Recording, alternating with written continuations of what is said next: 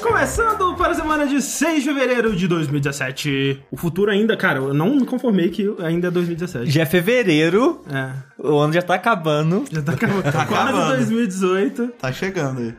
Ô, mas janeiro passou rápido. tá? Vocês estão Ah, vocês estão Não, Graças a janeiro Deus, passou aí. muito rápido. Graças a Deus.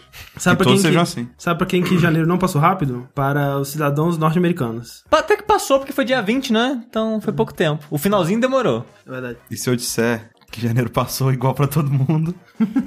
Não, porque o tempo é relativo. A experiência do tempo é relativa para mas, todos mas- nós. mas na prática Se a gente trancar você- de tempo. Matematicamente, sim. Mas, né, a maneira que você percebe o tempo é. Mas se você reduz a vida para, um, para apenas números, onde está o prazer de viver? Não tem. Não tem, Não acabou. tem, não. Zero prazer. Mas não tem prazer, mas tem quem, André? Tem os participantes desse vértice, por exemplo, retornando aqui, nosso convidado especial, Obrigado pelo convite. é Tô me arrependido de ter vindo já.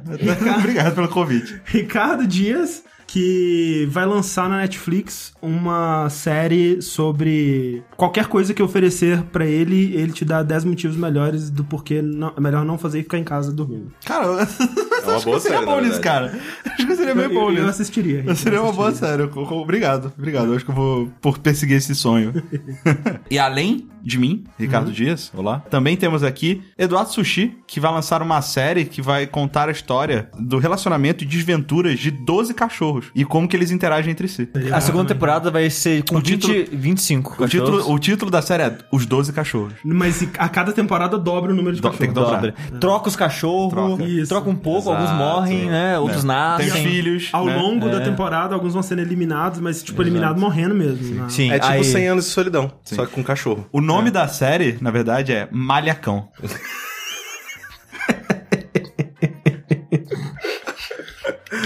obrigado, obrigado. Tá todo mundo Acho que é isso mesmo aí, eu não vou falar mais nada. Eu Comenta tenho- nada, só segue o jogo. É. Mas além do Rick e eu, nós temos Caio Corraine, que ele irá estrear na Netflix uma série onde ele vai apresentar Dunk Memes, tipo o Faustão faz com videocassetadas. Série, cara.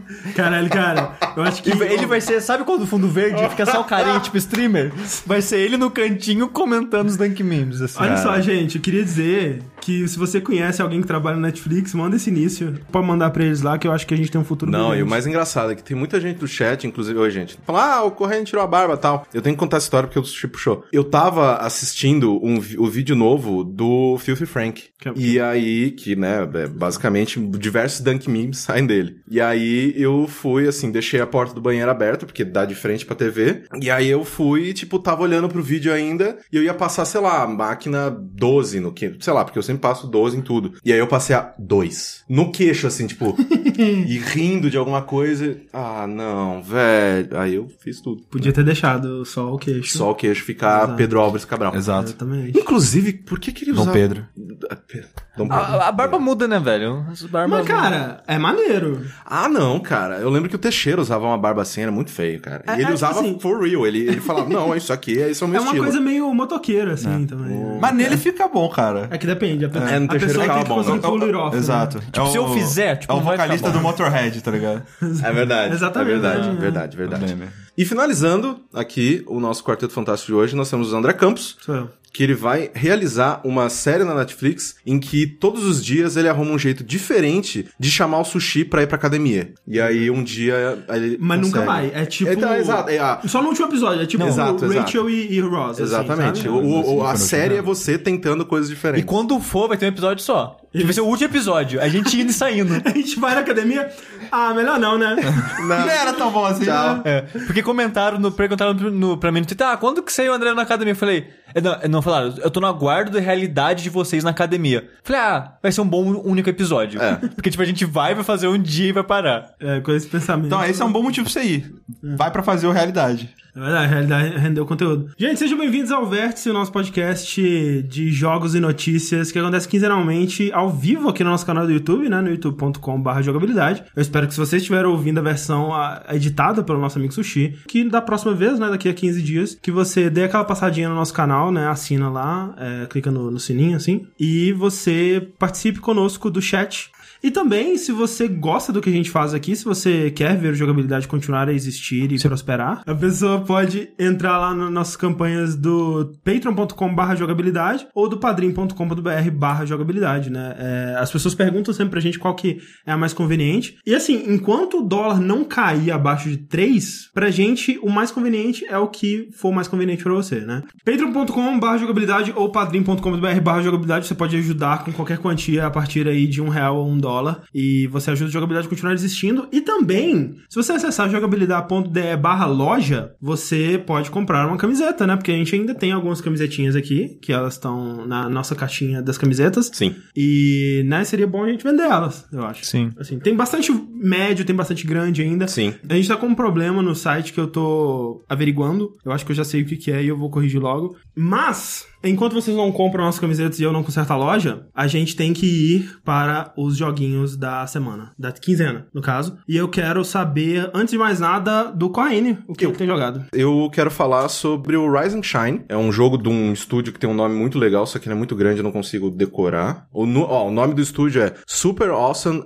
Hyper Dimensional Mega Team. Bom. Eu acho que é um bom nome. Tem a sigla pra isso? Não, essa é inteiro mesmo. Mais um jogo publicado pelo Adult Swim, né? É meio que tá aos poucos vindo pra ser uma nova Devolver também, né? Eu acho, assim, tipo, tá publicando cada vez mais jogos, colocando coisas diferentes no mercado e, E, tal. e eu, eu, de certa forma, acho que o nível de qualidade é um a pouco curadoria melhor. do Adult Swim acho que é um pouco melhor. É porque eles lançam menos, né? Porque a É. Devolver, tipo, cara, é todo dia um jogo novo. Todo E, dia assim, da Devolver. Não, e é É. inacreditável o quanto de, de- de jogos diferentes, de, sei lá, estilos diferentes que a Devolver publica, assim. tipo, é Cara, muito basta dizer que ela publicou Ratofo Boyfriend. Aqui, o- né, os, aqui no- sei lá, os cinco ou seis primeiros jogos do Adult Swim eu comprei porque, tipo, o primeiro jogo foi o Super House of Death Ninjas, Sim. que eu amo aquele jogo. O segundo foi um jogo que era ao mesmo tempo Tetris, tipo, era meio que Tetris, só que você era um, um carinha que andava entre as peças e você tem que ir laminando as peças. É que legal. Tipo.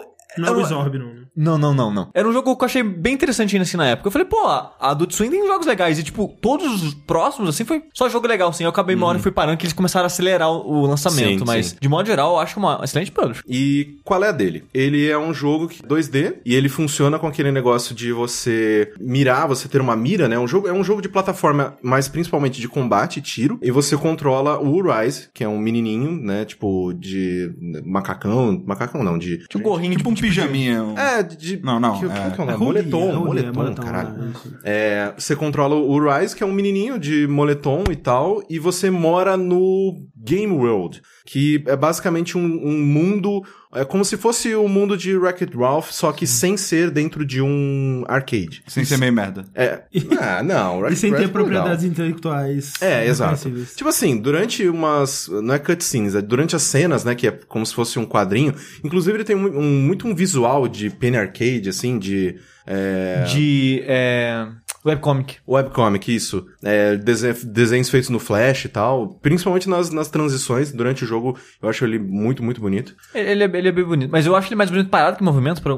Estranho, mas é. Mas ele. É, o, mo- é. a- a- o pulo dele, às vezes, assim, algumas, algumas animações de movimento dele são um pouco mais, meio rough. Sim. Mas, é, então, sei lá, durante umas transições, você tem, sei lá, o Snake passando no fundo. Não é o Snake, mas é um cara meio vestido parecido com o Sim, Snake. sim. E você, né, um, é um guri que mora nesse mundo e começa a rolar um ataque dos, do pessoal do Gears of War, que aparentemente sempre teve em paz com eles e tal, mas por algum motivo começou a atacar. Mas peraí, qual pessoal do Gears of War? Os Locust lá? Ou... Não, o- o- os Guerreiros, Os né? guerreiros, né? Os, Os Marines. Isso, Ah, exato. E aí começa a rolar esse ataque e você, ninguém entende o que tá acontecendo, mas que tá todo mundo morrendo. Você tá fugindo assim dentro de um shopping, um cara que é como se fosse o Link, enfrenta um desses desses fortões, morre pra esse cara e ele fala, ele é o, o Legendary Hero, né? O herói lendário. E aí ele fala: "Ah, toma aqui It's o dangerous to go alone, take this. Exato. Ele fala, ó, toma o Shine, que é a, a pistola que você usa, e agora é contigo. Na hora eu fiquei, como assim é contigo? Tipo, é uma criança. O que, vocês estão fazendo? Só que aí depois tem um, um diálogo muito legal com a sua mãe, que ela fala que o, eh, o seu pai no, né, no jogo é como se fosse o Marcus Phoenix.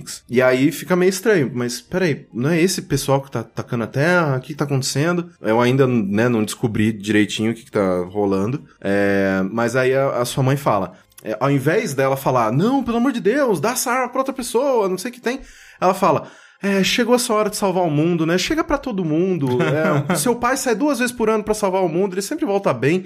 E, tipo, o, o, o legal do Shine é que ele, né, como é uma arma lendária, nananã, ele fala, ah, a partir desse momento você ganhou o poder do respawn. Então, tipo, quando você morre, sim, você morreu. Só que você dá o respawn e isso é explicado porque você tá dentro do mundo do jogo e agora você tem esse poder. Então, de boa. É... E aí, então, a sua mãe fala, ah, beleza, tipo, vai lá salvar o mundo, é tua vez, vai, filhão. É... E você sai, né, pra ver, tentar é, resolver essa situação. Ele é um jogo, assim, que eu tô gostando bastante dele, mas o meu problema com ele é que ele é desnecessariamente difícil. Hum. É, no sentido de que é, a, o, o, combate com os inimigos, ele é muito impiedoso, sei lá, você toma um tiro, você morre, é, na, em algum, né, na grande maioria das vezes. É, tem muita é, armadilha no cenário, que é basicamente para você, né, passar em cima de uma mina e morrer. É, os chefes, quando você é, morre para um chefe, quando você vai enfrentar um chefe, você, sei lá, o chefe tem três fases. Você morreu na última, vai voltar todo de novo, você vai ter que enfrentar ele todo, e acha, fazer né, a, a batalha contra o chefe inteira nova, novamente. DLC Dark Souls 3, um beijo. É. Mas isso que você falou da, da mina, por exemplo, é uma mina que, tipo, não tem como você ver que ela tá lá? Então, não. É, mas só quando você tá se aproximando, assim. Se você for com cuidado, sim, você consegue ver que ela vai sair do chão e você pode tentar dar um. É, impedir que ela exploda tirando nela. Uhum. Mas tem muitos momentos em que tem tanta coisa acontecendo na tela que a, o chão você não tá prestando muita atenção e aí, pum, popa uma mina Uhum. e você é explodido. Mas do mesmo jeito, assim, eu acho que o combate dele é muito gostoso, daquele estilo de que, ah, você mira pra onde o seu analógico tá apontando. E eu gosto bastante de jogos assim. E uma coisa que eu acho interessante dele também é que você vai pegando upgrades pra sua arma. Não upgrades, você pegando modos diferentes pra sua arma. Então tem o tiro normal, tem o tiro de eletricidade, e conforme o jogo vai andando, logo no começo você pega um tiro que é teleguiado. Não teleguiado, você controla o tiro como se ele fosse um. Só ele, sabe? Você. O, todos os seus movimentos você controla diretamente esse tiro. Tipo o Nikita. É, não é exatamente. Tipo o Nikita, tipo a flecha do Heavenly Sword. Por que, que eu lembrei disso? Nunca joguei. Mas é. Então, o, o grande. E o grande. Tipo o Shaka da Xena. Caralho. Exato. Eu não faço ideia do que você tá falando. O jogo de PS1 da Xena. Tipo Dark Sector. Não joguei Tipo Dark Dark. Dark Sector. Sector, ok. Ok? e aí, então, tem algumas, alguns momentos em que a ação tá acontecendo em tempo real, ao mesmo tempo em que você tem que ir guiando seu tiro pra acertar um inimigo que tá em um, um local de não direto acesso, né? De que um tiro normal o acertaria. E esses momentos são muito, muito difíceis, assim, porque você, ao mesmo tempo, é, com o analógico é, esquerdo, no caso, tô jogando no, no, no controle, o pessoal diz geralmente que é melhor de jogar no teclado e mouse, só que eu não me, não me dei muito bem com eles, eu tô jogando no controle. É porque ele lembra, tipo, um Gunpoint da vida. Não, não, não Gunpoint, mas jogos desse tipo, onde você. a- Sim. a- onde você tá mirando com o mouse é, É, super importante. o problema no, meu, no, no, no caso dele, pra mim, é que você não tá mirando o tempo todo. Aham. Você tem que segurar um botão pra mirar. Sim. Então, isso pra mim meio que dificulta de um jeito que não, ok, vou jogar no controle. Então, é, esse é o problema maior, assim, de às vezes, tipo, quando ele mescla essas mecânicas, de que com o analógico esquerdo você tá movimentando o menino, né, e fugindo dos tiros e granadas que te jogam e tal, e com o direito você tá, né, levando a- o seu tiro até o inimigo que você tá enfrentando naquele momento. Mas assim, tirando a dificuldade desnecessária em alguns momentos, eu acho que ele é um jogo muito, muito bom, assim, tipo um joguinho sincero, que eu acho que talvez, pela dificuldade, ele acaba sendo uma experiência um pouco inflada, né? Então, talvez se ele fosse é, mais tranquilo, ele fosse um jogo, né, mais, mais rápido e, e- e direto e tal. Só que, como ele é muito, muito difícil, não é raro você agarrar em determinados momentos e ficar empacado ali na mesma boss fight e tal. Tem Mas que ele é, é- essa ideia, por exemplo, o Limbo é, é um jogo que ele é feito pensando em você morrer e tentar de novo. Sim, sim, mais. sim. É, é tipo, quando você morre, você aparece muito rápido de novo, já continua. Sim, sim, é tipo, você aparece é, rápido e geralmente perto de onde você morreu. Uhum. Só que eu sinto que, sei lá, tipo, tem muitas mortes que eu não tô ali sendo punido por algo errado que eu fiz. Uhum. É só por, tipo, é, o chefe usou um golpe que não desvia. E é isso que acontece. Então, eu, às vezes, eu, eu, eu me sinto um pouco é, Roubado. roubado pelo jogo. Eu, me- eu fico um pouco bravo. A máquina tá roubando, é a máquina. É, a ma- a ma- o computador tá me roubando. Esse é o pior sentimento que tem, você sentir que o jogo tá te trapaceando, sabe? E eu acho que essa é a maior confusão que tem do, de quando eu falo sobre dificuldade em jogos, sabe? Porque muitas vezes, que nem, sei lá, no stream a gente tá fazendo Demon Souls, tô morrendo bastante. E eu falei, eu tô morrendo bastante, mas eu não tô achando difícil, eu só tô Sim. falhando, sabe? Pra mim tá ok e eu tô sempre vendo que eu tô quase lá e uma hora eu vou conseguir, sabe? Eu não, eu não falo que é difícil porque eu acho que ainda é fazível, sabe? Não Sim. me sinto traído nem nada. Sim. Jogos que fazem esse sentimento de caralho, cara, você foi muito escroto que o jogo fez comigo, como, sei lá, beat'em up faz frequentemente com, com as pessoas. Aí eu falo, não, ok, esse jogo é difícil, esse jogo é meio escroto. Sim. É, ele me, ele me lembra. Tipo, eu jogando esse jogo, eu tive flashes do sushi tentando zerar Ninja Gaiden. Tipo, puta que pariu, velho. Eu vou ter que fazer isso de novo. Eu já tava avançado naquele momento. É, não, é, não é como se eu tivesse feito algo errado, o chefe só resolveu agir dessa maneira agora.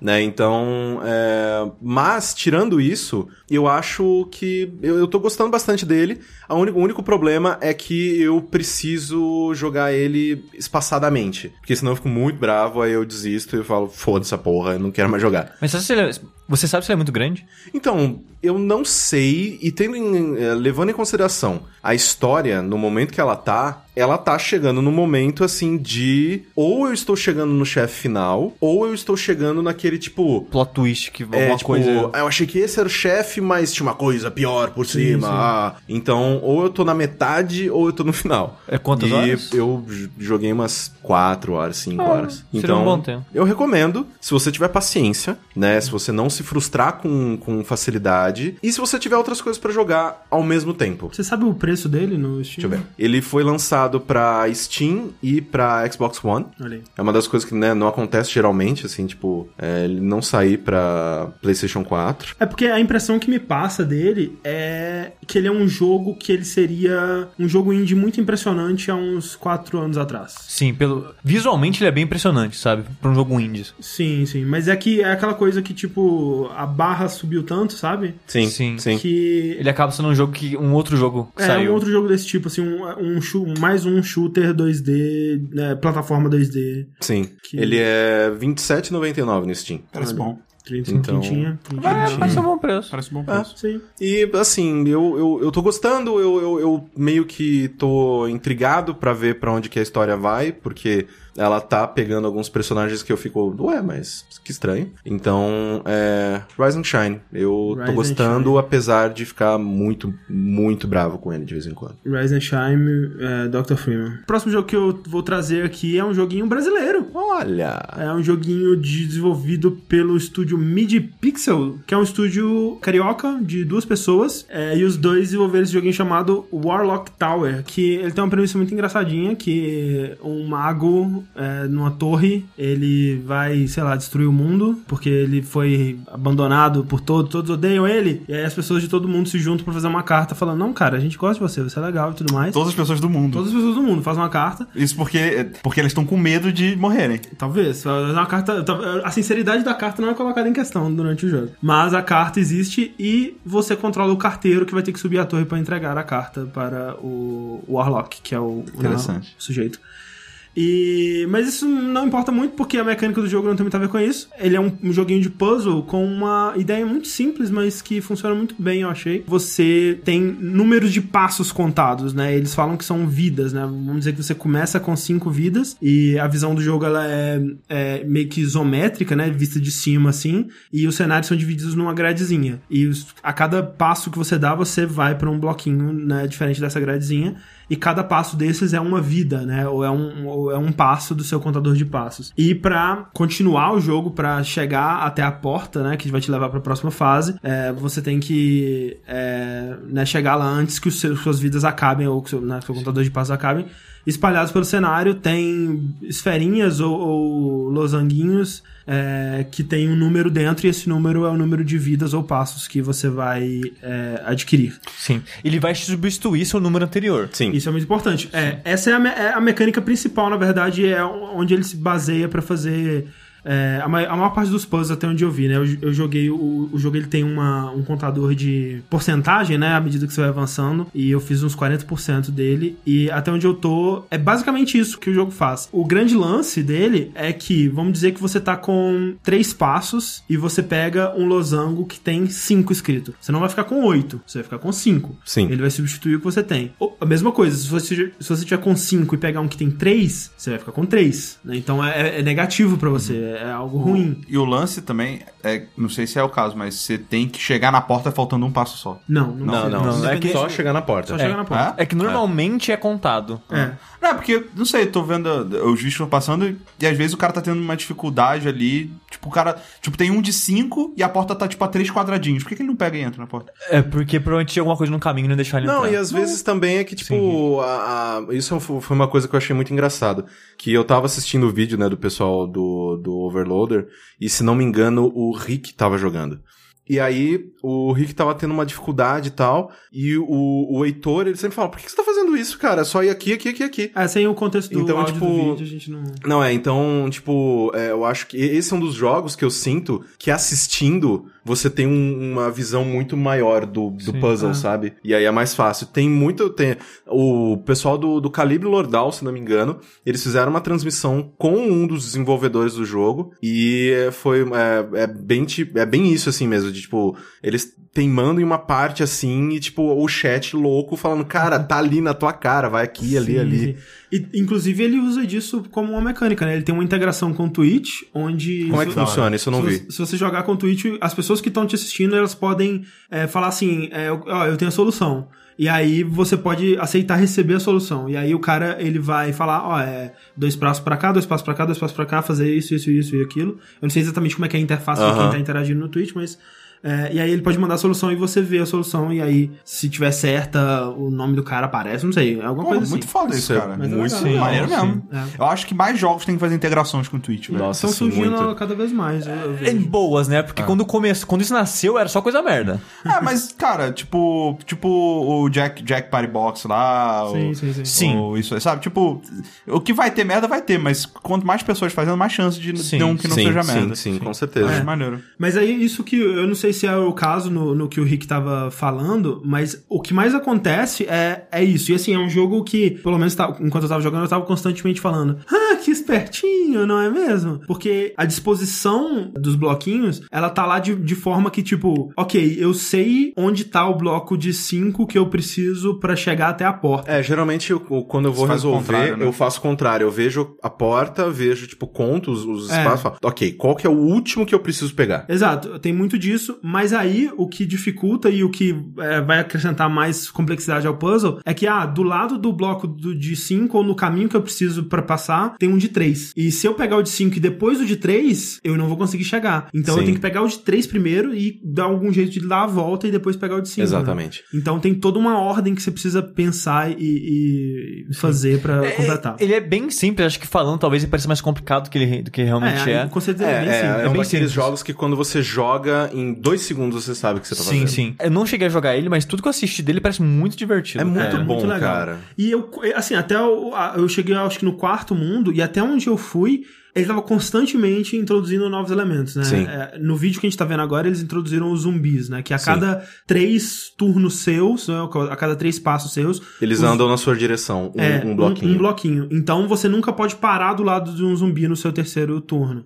Né? Aí tem um momento também que ele insere uma companheira do carteiro, que é uma menina que você pode trocar pra ela com o tab. E aí, só que assim, apesar de que são dois personagens, vocês compartilham o mesmo número de vidas. Então, é, você. E aí, às vezes, eles misturam isso mais os zumbis. Então, você tem que estar tá constantemente movendo um personagem para ele ficar longe dos zumbis, ao mesmo tempo que você tá tentando chegar perto de um cristal com a outra para que aquele outro personagem tenha passos para chegar. E aí introduz também, tipo, trancas, né? Você tem que pegar a chave para trancar a porta. E aí, quando introduz todas essas coisas juntos, um personagem tem que pegar a chave, o outro tem que ir pra porta. Então vai, vai ficando cada vez mais é, interessante e complexo, assim. Baseado sempre no, nesse conceito super simples, né? Tinha muita gente perguntando, ué, por que, que, que legenda estranha, né? Tá escrito as coisas tudo errado. Eu acho que eles atualizaram isso, mas o objetivo deles era que o Warlock, né? Uhum. O o feiticeiro, ele falasse tudo errado. Então, tipo, tem umas construções de, de frases que são muito imbecis. E agora o jogo ele tem três opções de, de, de língua, que é o português, English e English. Isso. E aí eles meio. Eu acho que eles, no, no English, eles mantiveram isso, porque é tipo tudo escrito errado, é engraçado pra caralho. É, então, né, porque tinha muita gente que falou, ué, mas a. a, a- É, a- no, no português, eu, pelo que eu. no- Então, no português Tá- agora tá tá, certo, normal, né, tá agora. normal. É, mas era uma piada que eles tinham, eu acho que como o pessoal não entendeu, eles tiraram. Talvez eles deveriam ter introduzido a piada de uma maneira melhor, né? É, não sei. talvez. Mas é, o o jogo ele é bem simples, custa 20 reais no Steam. Talvez, assim, ele seja simples demais? Eu não sei. Assim, o, o- o- até onde eu joguei, ele, ele me entreteve. Mas é aquela coisa, tipo, ele é só os puzzles. Ele não, ele não tenta nada mais uma história. É, ele, ou- ele- o, o né? flavor que ele te dá é bem, bem pouquinho mesmo, Sim, assim, sim. né? Do que, ele, do que ele te oferece. Mas, é interessante, assim, eu acho que ele, se ele continuar introduzindo elementos até o final, eu acho que vale sem, sem, sem dúvida, assim, os 20 reais, porque é bastante conteúdo e bastante variado, né? Eles conseguem tirar muita coisa desse conceito simples. Então, é difícil dizer porque eu não cheguei no final, mas até o momento eu tô bem satisfeito com o Warlock's Sim. Tower. É, o, ele tem também pra Android é, e pra iPhone. Olha aí, é um Oh. jogo que funciona bem. É, sim. E mais barato que a versão de PC também. É, porque no iPhone, se não me engano, ele tá 2 dólares, eu acho. No Android eu não sei quanto ele tá, porque né, eu não tenho acesso à, à Play Store. Mas assim, dos jogos que eu joguei esse ano, tipo, nossa, é um dos meus favoritos. Eu gostei demais desse jogo. E musiquinha excelente. Sim. Visual excelente, tipo, Sim. meio Game Boy. Exato. Eu gostei muito desse jogo, cara. Vocês Tower, sabem então. se ele tá sendo bem aceito lá fora Sim. ou só tá? Sim. Eu procurei no YouTube pra, pra pegar, né, vídeo de, de né, pra, pra poder ilustrar aqui e tal. Eu falei, ah, vou pegar do Over, né, tipo, que foi o que eu assisti pra me, me motivar a jogar. E eu achei, tipo, muita gente fazendo, tipo, streaming e série, tipo, ah, parte 1, parte 2, parte 3. Legal. 6,50. Olha, no... É um bom porra, O bom que preço. vocês doaram no- no- nos comentários, vocês podiam ter comprado o Warlocks. Não, É, Muito bom. E as notas estão boas. maneiro. Falando em Android e iOS, Rick, Você lembra que teve uma época no início do. Era. era já, era já, era já era jogabilidade, já, né? Que eu era o correspondente de jogos mobile. Que eu só jogava jogo mobile. assim, né? Só. Tá. Assim, né? O quê? Fala, fala. Agora fala. Tá falando que ele ainda é essa pessoa? É isso que eu tô dizendo. Se eu fosse dizer que um de nós quatro é o correspondente de jogos mobile. Ah, isso é verdade. Isso tem um Ah, mas no, Eu diria que é o ultimamente, é, ultimamente eu tô jogando bastante. Verdade. Semana que, não, semana que Desde que ele trocou o Daqui- iPhone dele, tem jogado mais. É verdade. Daqui 15 dias vai ter outro jogo mobile. Inclusive, o Corraine é, é responsável pelo hit do momento. Sim. Sua mãe é. Escondido meu jogo pela mãe. Baixa agora. Excelente. Agora. Escondido meu jogo pela mãe. É verdade. Co a cobrança falta louco. Falta Qual que é o outro? Putz, não lembro, velho. É, os outros não são tão bons, não. cara. Coisa maravilhosa. Muito bom. É, o jogo pela mãe 2. Escondido meu jogo pela mãe 2. Eu quero agora escondido. Ah, não vou falar porque é spoiler do final. Olha aí só. É verdade. É. Fica, fica esperto aí. Mas, temos um jogo. Temos um jogo. Que é, olha só, da Nintendo. Eita. Peraí, Super é, Mario é, Bros. Publisher. É verdade, né? É o terceiro jogo publicado pela Nintendo, né? É o Se segundo. você né? contar o. O Mitomo. Mitomo. Mitomo. É, É, segundo Mitomo é um apli- jogo. Não, né? gente, mas porque Pokémon GO não foi publicado pela Nintendo. Não, não. Não. É da, é da, da Pokémon da- Company da com Company a. Niantic. Tá. É, então nós temos o Super Mario Sim. Run? Run. E agora, Fire Emblem Heroes. Que, é- Inclusive- que é o nome mais de jogo de celular que eles Nossa poderiam ter senhora. colocado. Que inclusive é o nome que esse filho da puta fala toda vez que você liga ele. Se a pessoa se fosse Clash of Fire Emblem, Olha só. Ele, ele- cara, que raiva que tem essa porra dessa música, cara. Eu queria mostrar pra vocês a música de Não, a música é muito Fire ruim, Emblem. cara. É muito... Fire Emblem Heroes. Não, essa música. Ó, esse comecinho é legal. Tudo bem, agora. Vamos lá. Nem lembro. E não é em japonês, é algum idioma bizarro. Cara, pare- mas- é, me lembra muito o Segata Sanshiro essa porra, Mas sabe? olha só, Sei vou lá. falar uma parada. Isso que esse jogo faz e o que o Pokémon GO faz, eu acho um desrespeito, putaria, enfia no cu Nintendo. Eu tô ouvindo um podcast, eu abro a porra do jogo. Não, não precisa Ah, nem tá, abrir tá, a tá, porra tá, do jogo. sim. Se eu, se eu minimizo e volto pra ele, ele para o meu podcast. O que, você acha que você é? É verdade, cara. O que, você acha que, que caralho é um joguinho? Isso é um joguinho, Isso é um cara. joguinho, cara. Quem que você acha que você é, velho? É. Aí eu tenho que puxar a barrinha e apertar o play, Play de do- novo. Exato, isso é bem chato. Só né? queria dizer que no iPhone ele não para. E aí, ainda por cima, ainda por cima, antes dele te dar a opção de tirar a porra do, da música, do efeito sonoro, da fala dessa desgraça, que jogar o tutorial inteiro. É verdade, Fiquei muito puto. verdade. Joguinho, mas Continue. Sim. Mas, mas é bom, Sim. né? Mas tirando isso, o jogo é muito bom, cara. eu gostei bastante do jogo, velho. Ele é engraçado porque... Ele é muito bom dentro dos limites de jogo de celular, né? Que a gente tem que entrar no, no gacha. hum, Cara, eu- se eu disser que esse jogo, ele tem coisas que... É, é muito melhor do que o Fire Emblem de, de joguinho de verdade. Sério? O que você achou? Opa, pra começar, não tem bullshit de crítico e de miss. Assim, Não, é. pra já, né? Pra, vamos deixar o jogo, né, de verdade pra estratégia, né? Assim, vamos, vamos eu- deixar, eu, né? Eu, eu gosto de não ter miss e, e critical, que tipo... É isso, tem razão. É. O Critical só é bom quando ele funciona a meu favor. Exato. É muito bom, né? Você falar assim, ah, peraí, pelo que eu tô vendo aqui, eu vou resistir a esse ataque, eu vou poder fazer... Não, Ops, não, não. opa, ah, perdeu. Agora, a previsão que ele te dá é 100% Exato. É, correta, né? E aí você... Exato. Isso- Isso é bom, Isso é bom. isso é bom. Ao mesmo tempo que tira um pouco da imprevisibilidade da guerra, assim, Sim. sabe? Caralho! O cara meteu um Kojima aqui agora, na moral. é verdade. Mas é verdade, tipo, a emo- eu não sentia tanta emoção jogando esse quanto o outro. E não só por isso, né? Você vai falar mais pra frente É outros que aspectos. esse é mais um jogo matemático, quase, assim, Sim. tipo de... Sim. Estratégia, cara. Você fala assim, velho, aqui vale a pena eu atacar ou recuar ou deixar o cara me atacar. Cara, tem vezes que é melhor você deixar o oponente te atacar Não, do o que você você chama o bait. atacar ele. Ué, mas, chama o bait. Mas o, o lance é que eu acho que tem, no, no Fire Emblem principal, da série principal, tem um quê também psicológico, assim, com, com essa, impro- essa imprevisibilidade das coisas, você tem que considerar outros fatores que não só a matemática. Tipo a sorte. Que, que no, no jogo é a sorte, na, na fantasia do coisa, tipo, caralho, mas aconteceu uma coisa imprevisível e, É, porra, você de foi repente dar eu uma espadada e tinha uma pedra no meio do caminho, cara. É, E agora meu jogo de 60 horas aqui, eu perdi um personagem que eu não tive culpa nenhuma nele. Mas Porra, eu vou abrir meu save de novo, né? Mas Óbvio que eu não vou aceitar isso. Não, mas acontece, tipo, eu, eu gosto dessa coisa de, tipo, caralho, é tipo XCOM, sabe? Essa narrativa que surge. eu Quando também você acho tem... uma bosta dela. Aquele, quando você coloca, aquela, eu amo demais aquela imagem do tipo do cara com a arma na, na cara, na Cara. cara Sim. do ET. Mas é porque- Qua- qu- qu- 40% de, Mas de o. XCOM, o Miss é vital pra, Sim. estra pra estratégia Sim. do É, jogo. é, o- o você negócio é o crítico, realmente, ele é um pouco filho da puta. Mas Exato. eu gosto de ter Miss em qualquer jogo de estratégia. Seja o XCOM, que faz mais sentido por causa das armas, né? Uhum. E habilidades e tal. Mas em RPG de, tipo, físico mesmo, tipo, sei lá, Final Fantasy Tactics, por exemplo, eu gosto do Miss também. Mas O- eu concordo que quando o stake é tão alto, que quando você toma um crítico, realmente é a pior coisa do universo. E aí é que é estranho, né? Porque esse é o jogo com stakes mais baixos da série Fire Emblem. Sem dúvida. É isso ele, sem dúvida nenhuma. É, ele ser mais casual pra todo Sim. mundo Total. jogar mesmo. É, querendo né? não, no Fire Emblem, desde o Awakening, eu não sei se tem nos anteriores, mas que eu tenha, que eu acompanhei, desde o Awakening tem lá o modo de jogo, tipo, ah, se você morrer na batalha, não pega nada. Sim, mas não é muito legal de jogar assim, né? Ah, eu não queria, não. Eu, eu comecei o, jo- o jogo no, no modo hardcore, sei lá, no modo original, perdi três pessoas na mesma batalha, falei, não, deleta, volta, começa no outro. Ah, mas é legal jogar com.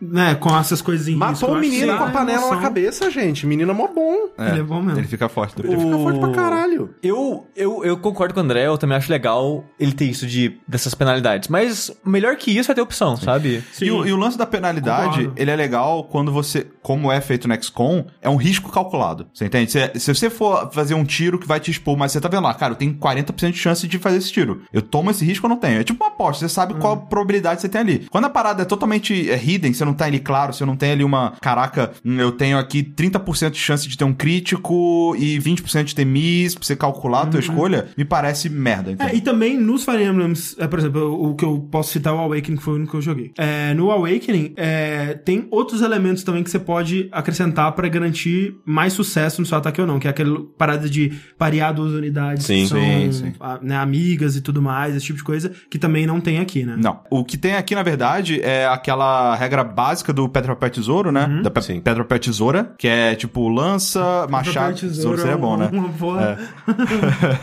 tesouro. Tesouro ganha de todos, cara. Tesouro você compra, pedra e o papel, foda-se, né? Mas você tem a lança, você tem o machado e a espada, né? Que é verde, vermelho, azul. É, E além disso, tem algumas nuances é, que, pra quem já joga a série, você já sabe, mas você vai aprendendo no jogo, não é tão exposto assim. Tipo, arqueiro é bom contra unidades aéreas. Muito bom. É, ou então tem a- as unidades que tem uma arma que são boas contra caras de armadura. É, ou... Isso eu, eu, só saquei o do arqueiro destruir todo, todo e qualquer Pegasus que eu tenho. Sim. Exato. Tem até alguma outra, assim, que vocês lembram de É, cabeça? tem isso. Tem algumas armas que, tipo, não é por classe, não é, não é espadinha. Sim, não é verde, não. verde, não, não. É a arma que o cara tá usando, Sim. que é Armor Slayer, sabe? É bom contra aqueles caras de armadura grandão. Entendi. Tá ligado? É, isso eu não, É. eu não tinha me tocado. Ou ainda. magia, sabe, também. É, então tem é, essas, essas paradas que não é tão óbvio, né? É, É, Só, só de curiosidade, Rick.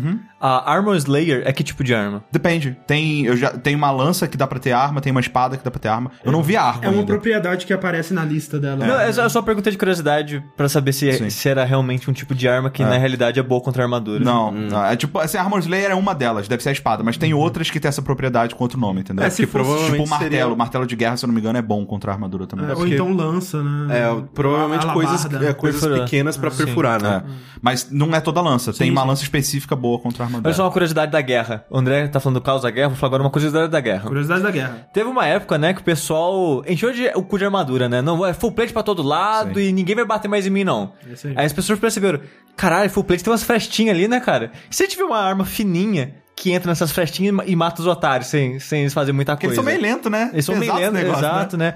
Aí todo mundo começou a matar os otários de armadura pesada. Aí o que aconteceu? Todo mundo para de usar armadura. Sim. Cara, a gente já falou disso em algum podcast. É o metagame da, da, da Sim, guerra. Da guerra, exatamente, É o cara. metagame, Eu tá acho isso fascinante, cara. Sim. Quando você pensa, por que que na, na Renascença, na época da Renascença, não tinha armadura? Porque todo mundo só usava coisinha de perfurar. Você repara nessa época que nasceu esgrima e coisas assim, Uhum, sabe? Que todo mundo só usava cutucar, cara. Aí tá fraca, tá ligado? Não, não, tá. Pô, cara, foi nerfado, a armadura foi nerfada aqui. Exatamente. Exato. É. é, rapieira, tio, é, muito OP. OP, OP. Nef. Please, Nerf God. Hito, please. É, mas o jogo em si, então ele tem, ele é uma versão mais simples do Fire Emblem normal, ele tem mais menos simples. recursos, digamos assim. A história dele, que normalmente no Fire Emblem é maneira, você vê a interação dos personagens, a evolução Zero, deles e tal. tem.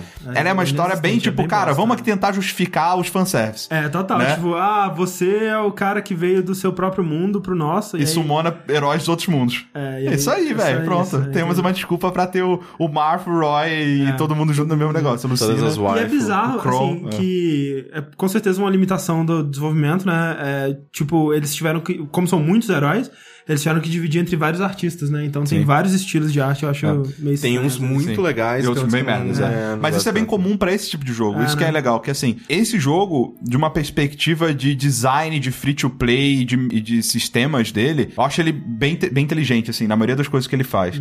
É, ele pega é, é, referências de vários outros jogos, tipo o jogo lá da, do, do que eu, que eu joguei, Sim, o Love Toran, Live. Love Live, Toran. É, sabe? esse tipo que, que no Japão chama de gacha, né? Que é, é. Parecido com as capsule machines que você põe. Sim.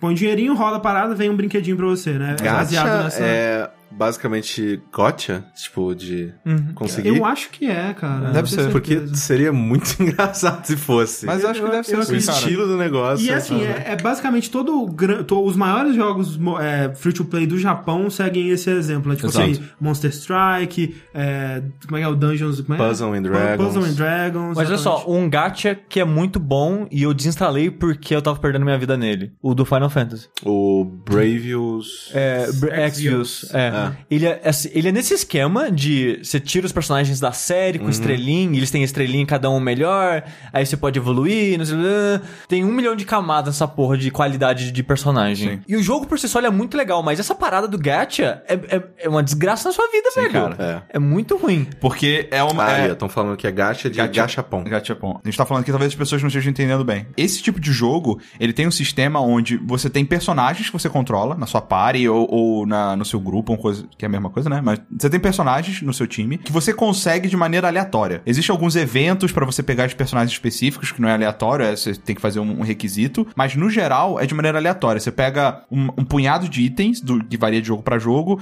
e aí você roda esse item, é como se você estivesse pegando uma raspadinha. Sim. E aí você termina de raspar a raspadinha e caraca, um personagem mega raro, que foda! Ou, ah, esse personagem que eu já tenho 50 deles. Pra mim, esse que é o maior problema, eu acho, que é os repetidos, né? Sim. Acho que. É, Mas esse é o, esse é o problema desse tipo de jogo, É, sabe? né? É que nem álbum de figurinha, mas Sim, às é vezes vem, a, álbum de figurinha, vem a né? figurinha brilhante, que é mais rara ou não, né? Só que com a figurinha brilhante, quando eu já tinha ela dentro do álbum, a outra eu colocava, sei lá, no caderno, em algum lugar.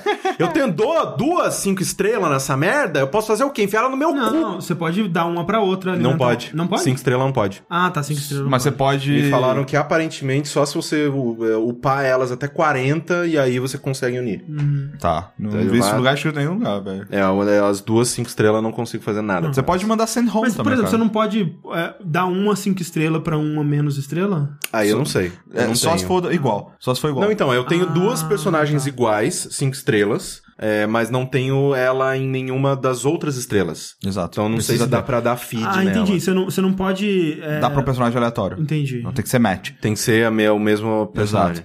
É, e aí o, o, o lance desse jogo, né, é que ele tem essa ele tem essa estrutura de Fire Emblem, então ele, ele é um Tactics, né? Uhum. Ele é um pouco mais simplificado, mas, ah, cara, o core ali tá, tá ali, sabe? É, se você jogou qualquer forma, você vai conseguir jogar lo- logo de cara o jogo. É, e ele é muito pensado pra um jogo mobile, né? Então ele é Sim. muito mais rápido, assim. É, a- pra começar aqui, é sempre 4 contra 4, né? Uhum. Não tem, tipo, fase de preparação, não tem nada. Você vai pra batalha, a batalha tá acontecendo, vai lá. Tanto é que a ponto, ele é tão rápido e ágil que eu comecei a me incomodar com as ceninhas de batalha. Eu acabei tirando. Sim. E, tipo, agora. Ah, mas Dá pra tirar? Dá pra tirar. Agora, tipo. É que eu só clico Eu, pra eu clico cortar. e pula. Ah. Não, você tira, você tira e agora você. Eu ponho um personagem em cima do outro, ele bate, já dá o dano e acabou. Porra, eu quero isso. Onde que, Que muda? é bem mais rápido. É. Porque, tipo, no Fire Emblem normal eu não tirava porque era um momento de tensão, cara. O que vai acontecer? O que vai acontecer? Sim, Nesse sim. não, eu já sei o que Sim, vai acontecer. Exato. então, é. de boa. Só, só segue, Ah. né? E aí ele tem a- toda aquela, aquelas outras mecânicas de, de jogo free, que é tipo estamina. E aí isso é bem é, aquela parada de fazer você jogar o jogo em pequenas em pequenos chunks, né? Em pequenos pedaços assim. Você começa com 50 e as primeiras fases elas custam um estamina pra você jogar. Sim. Ah, joga aqui um estamina e tal. Então você no início você consegue jogar, velho, 30 fases de uma vez assim, É, de boa. eu- quando eu comecei, eu fiz os primeiros, as primeiras quatro mundos, assim, as primeiras quatro missões. De uma Tipo, vez. Né, que, que cada, ele é dividido em, em missões, cada um é num mundo de um Fire Emblem. E aí você vai, dentro dessas missões, tem tipo cinco submissões, né? E você vai Eu só não podia juntar uma cinco estrelas com a outra, porque ela já está, elas estavam com o coração. Ah, boa. Olha aí. Obrigado, chat. Muito bom. E principalmente o Rick. É. E aí, realmente, o início são poucas estaminas e tal, e mais depois nos mundos mais avançados ou nas dificuldades mais difíceis, é tipo 13 de estamina. Então você joga, tipo, três partidas de uma vez e tal. E isso é, ma- mais uma vez, aquela parada psicológica, né? Que quando você é obrigado a jogar só um pouquinho, você quer ficar voltando, sabe? É, você fica com aquela coisinha, ah, não, agora já deve dar, sabe? Aí você vai lá e É volta e porque joga mais um parece que a cada cinco minutos recupera um ponto de estamina. É o dois, sei lá. É Um. assim. É um só. O lance é que eu acho que a maioria das per- pessoas perguntam é: Cara, é pay to win? Eu preciso pagar pra jogar esse jogo? Eu sei que ele é free, mas e aí? Quanto tempo eu consigo jogar sem, sem gastar dinheiro, sem fazer essas coisas, né? E a resposta pra isso é: Cara, você consegue jogar muito sem ter que gastar nada, velho. Como Muito. todo free to play, eventualmente você vai bater numa parede, mas eh, pelo que eu vi, a parede desse ela tá bem longe. Assim. Tá bem longe. É, e meio que é tudo questão de. de... Perspectiva. E também um pouquinho de esforço, que se você grindar, tipo, você passa de tudo, né? Porque eu, por exemplo, eu tinha batido numa, num teto que era as missões de história, quando elas estavam chegando ali pro level 20, tava muito difícil, cara. Não conseguia passar de jeito nenhum com o time que eu tinha feito. Só que aí eu fui ver, meu time tinha uma pessoa com uma estrela, uma pessoa com duas. Eu falei, cara, por que, que, eu, por que, que eu subi o nível dessas porra dessas, desses caras? Ah. Aí eu fui, peguei todo mundo que era bom, assim, tipo, sei lá, cinco estrelas, quatro estrelas e tal. Fiz um time com esses, aí eu fui subindo e agora sim, tá, tá indo de boinha. É, mas eu acho que o que o Rick tá falando era mais a parada da estamina mesmo. Também, né? é. Tipo, eu, eu já tô. Eu já tô na. Eu tô na última fase do, do modo normal, que eu não consegui passar, ela é bem difícil com o time que eu tô. E eu já tô, sei lá, no terceiro mundo do hard, eu acho, o quarto mundo do Uhum. hard. E por enquanto, cara, eu consigo jogar, sei lá, três fases e aí acaba a estamina. E aí Uhum. pronto, ok, cara, eu espero mais horas e volta, sabe? Sim, sim. É não- verdade, as- lá pro final começa o quê? Sim. 10, 15 de É, estamina, 13, né? 13, É. acho que é o que eu tô pegando agora. Mas o que é ok, sabe? Tipo, não é como se eu- o jogo ele é feito pra ser rápido e, e simples e, e no, sabe? Tipo, acaba eu não fico, caralho, velho, que merda, eu queria jogar mais agora, não sei o quê. Não, velho, tá bom, ótimo, bota aqui do lado e vai.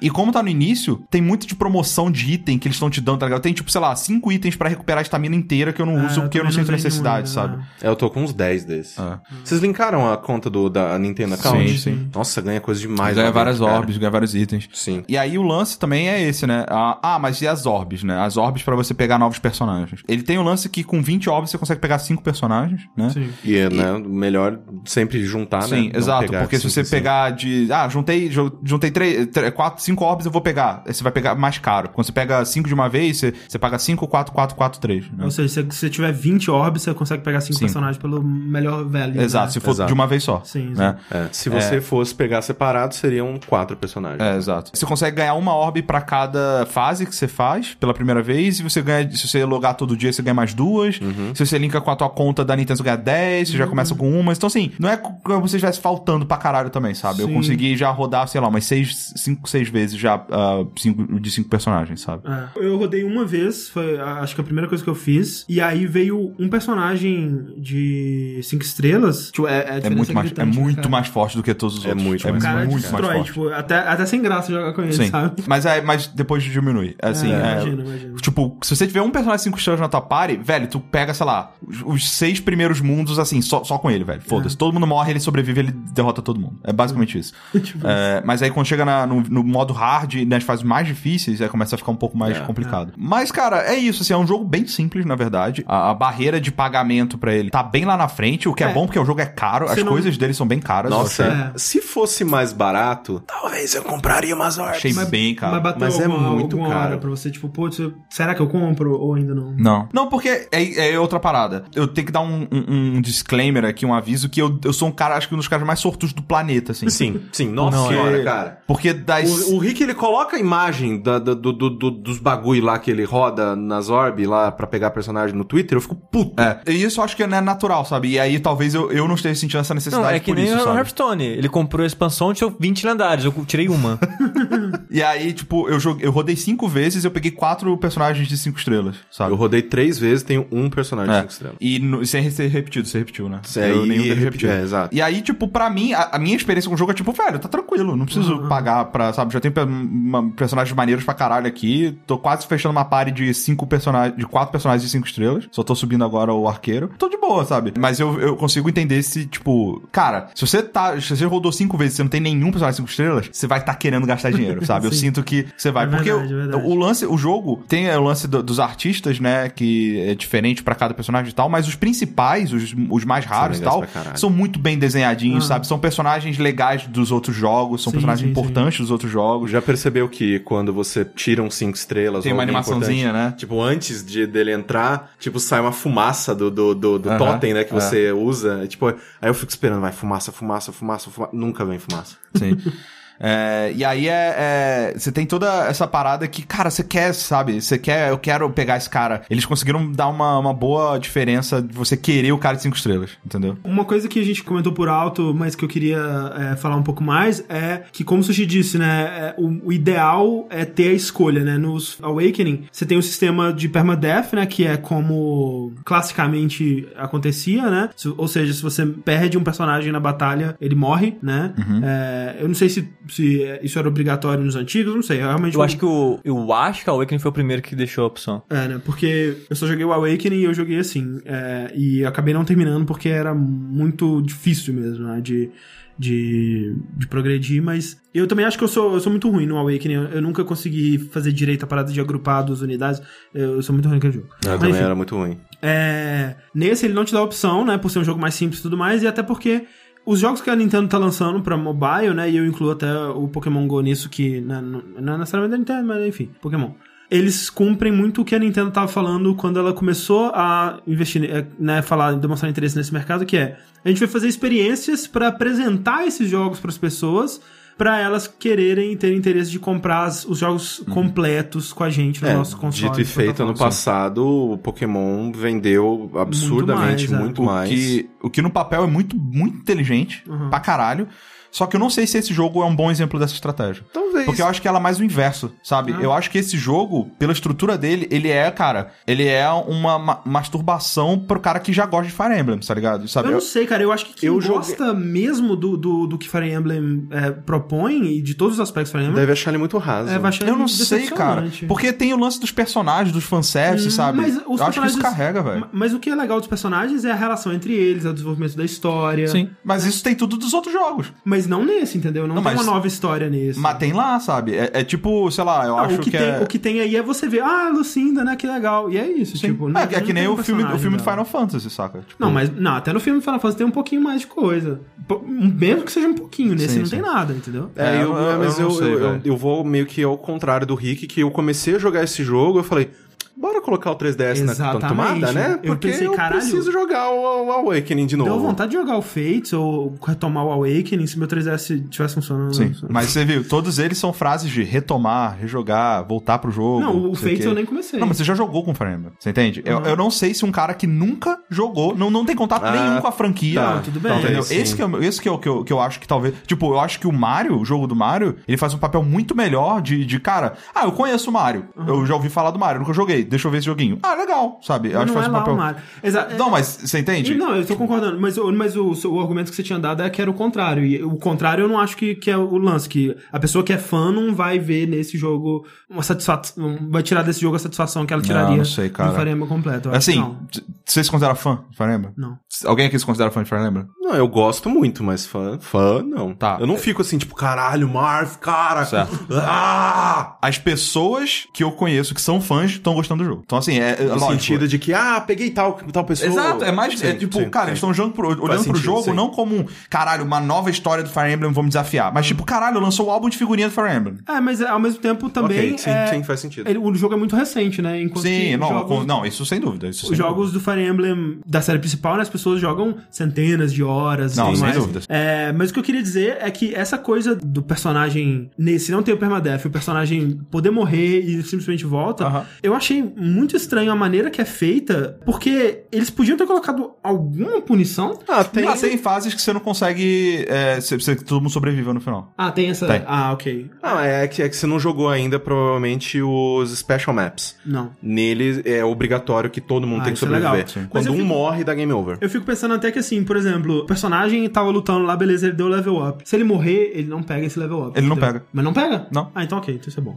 Se, se- se ele, se ele, ele tem que sobreviver pra estar com level. Tanto que às vezes você tá. Dá muita raiva, velho. Você tá tentando subir uns personagens muito level baixo, aí ele sobe de level, porque mata um cara já subiu, aí morre. Aí mata um cara morre. Aí fica dessa. E tipo, sempre sai. Level 2, level 2, level 2, level 2. Filha da puta! É, os carinha mais fraquinhos, eu, eu tava começando a subir eles nos, nos de treinamento lá, como é que Sim. chama? Ah, é É, o Training é, Grounds. Training- lá. é, É, Training sei lá. Tower, Training né? Tower, acho que é isso. Ah, bom, então, então eu tiro, retiro minha crítica. É. Por que, que as pessoas elas ficam tão apegadas aos personagens do Fire Emblem normal, sabe? É isso, porque é uma campanha gigante que você vai vendo as- os personagens evoluindo, as histórias deles, eles se conectando com outros, conectando com você, e do nada tem o risco dele morrer e você não tem mais ele dali pra frente. Isso é uma coisa que, cara, não tem nesse jogo. Não. Não, não, tem mesmo, e, e- e com certeza detrai muito da experiência Fire Emblem.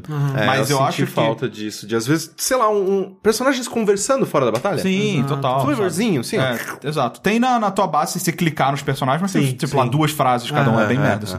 É, o lance é, é, pra um jogo, se você falar assim, caralho, tem um Fire Emblem free to play, mobile, desta aí. Caralho, sabe, superou minha expectativa, sabe? Nesse, Sim, olhando, o- é que nem você falou, pra um jogo mobile. Não, e, uh, e eu acho né? que por um, né, nesse formato de free to play, é, ele é o mais. De boa. Não, e ele é o mais. Ele é o melhor que a Nintendo fez até agora, eu acho. Sim, né? Porque. Porque até o Mario não é, né? Uhum. É, é, não é, não é, né?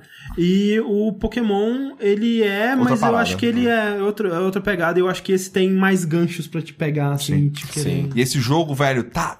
Caralho, tá printando dinheiro no Japão, velho. Eu não sei como é que tá nos outros Não, é países bizarro, ainda, cara. mas no lançamento do Japão, velho, o cara. É, o Japão é vendeu para loucura, caralho, né? velho. E, e é muito, muito interessante você acompanhar também, né? Tipo, é, o- a maneira com que os mercados eles são tão diferentes.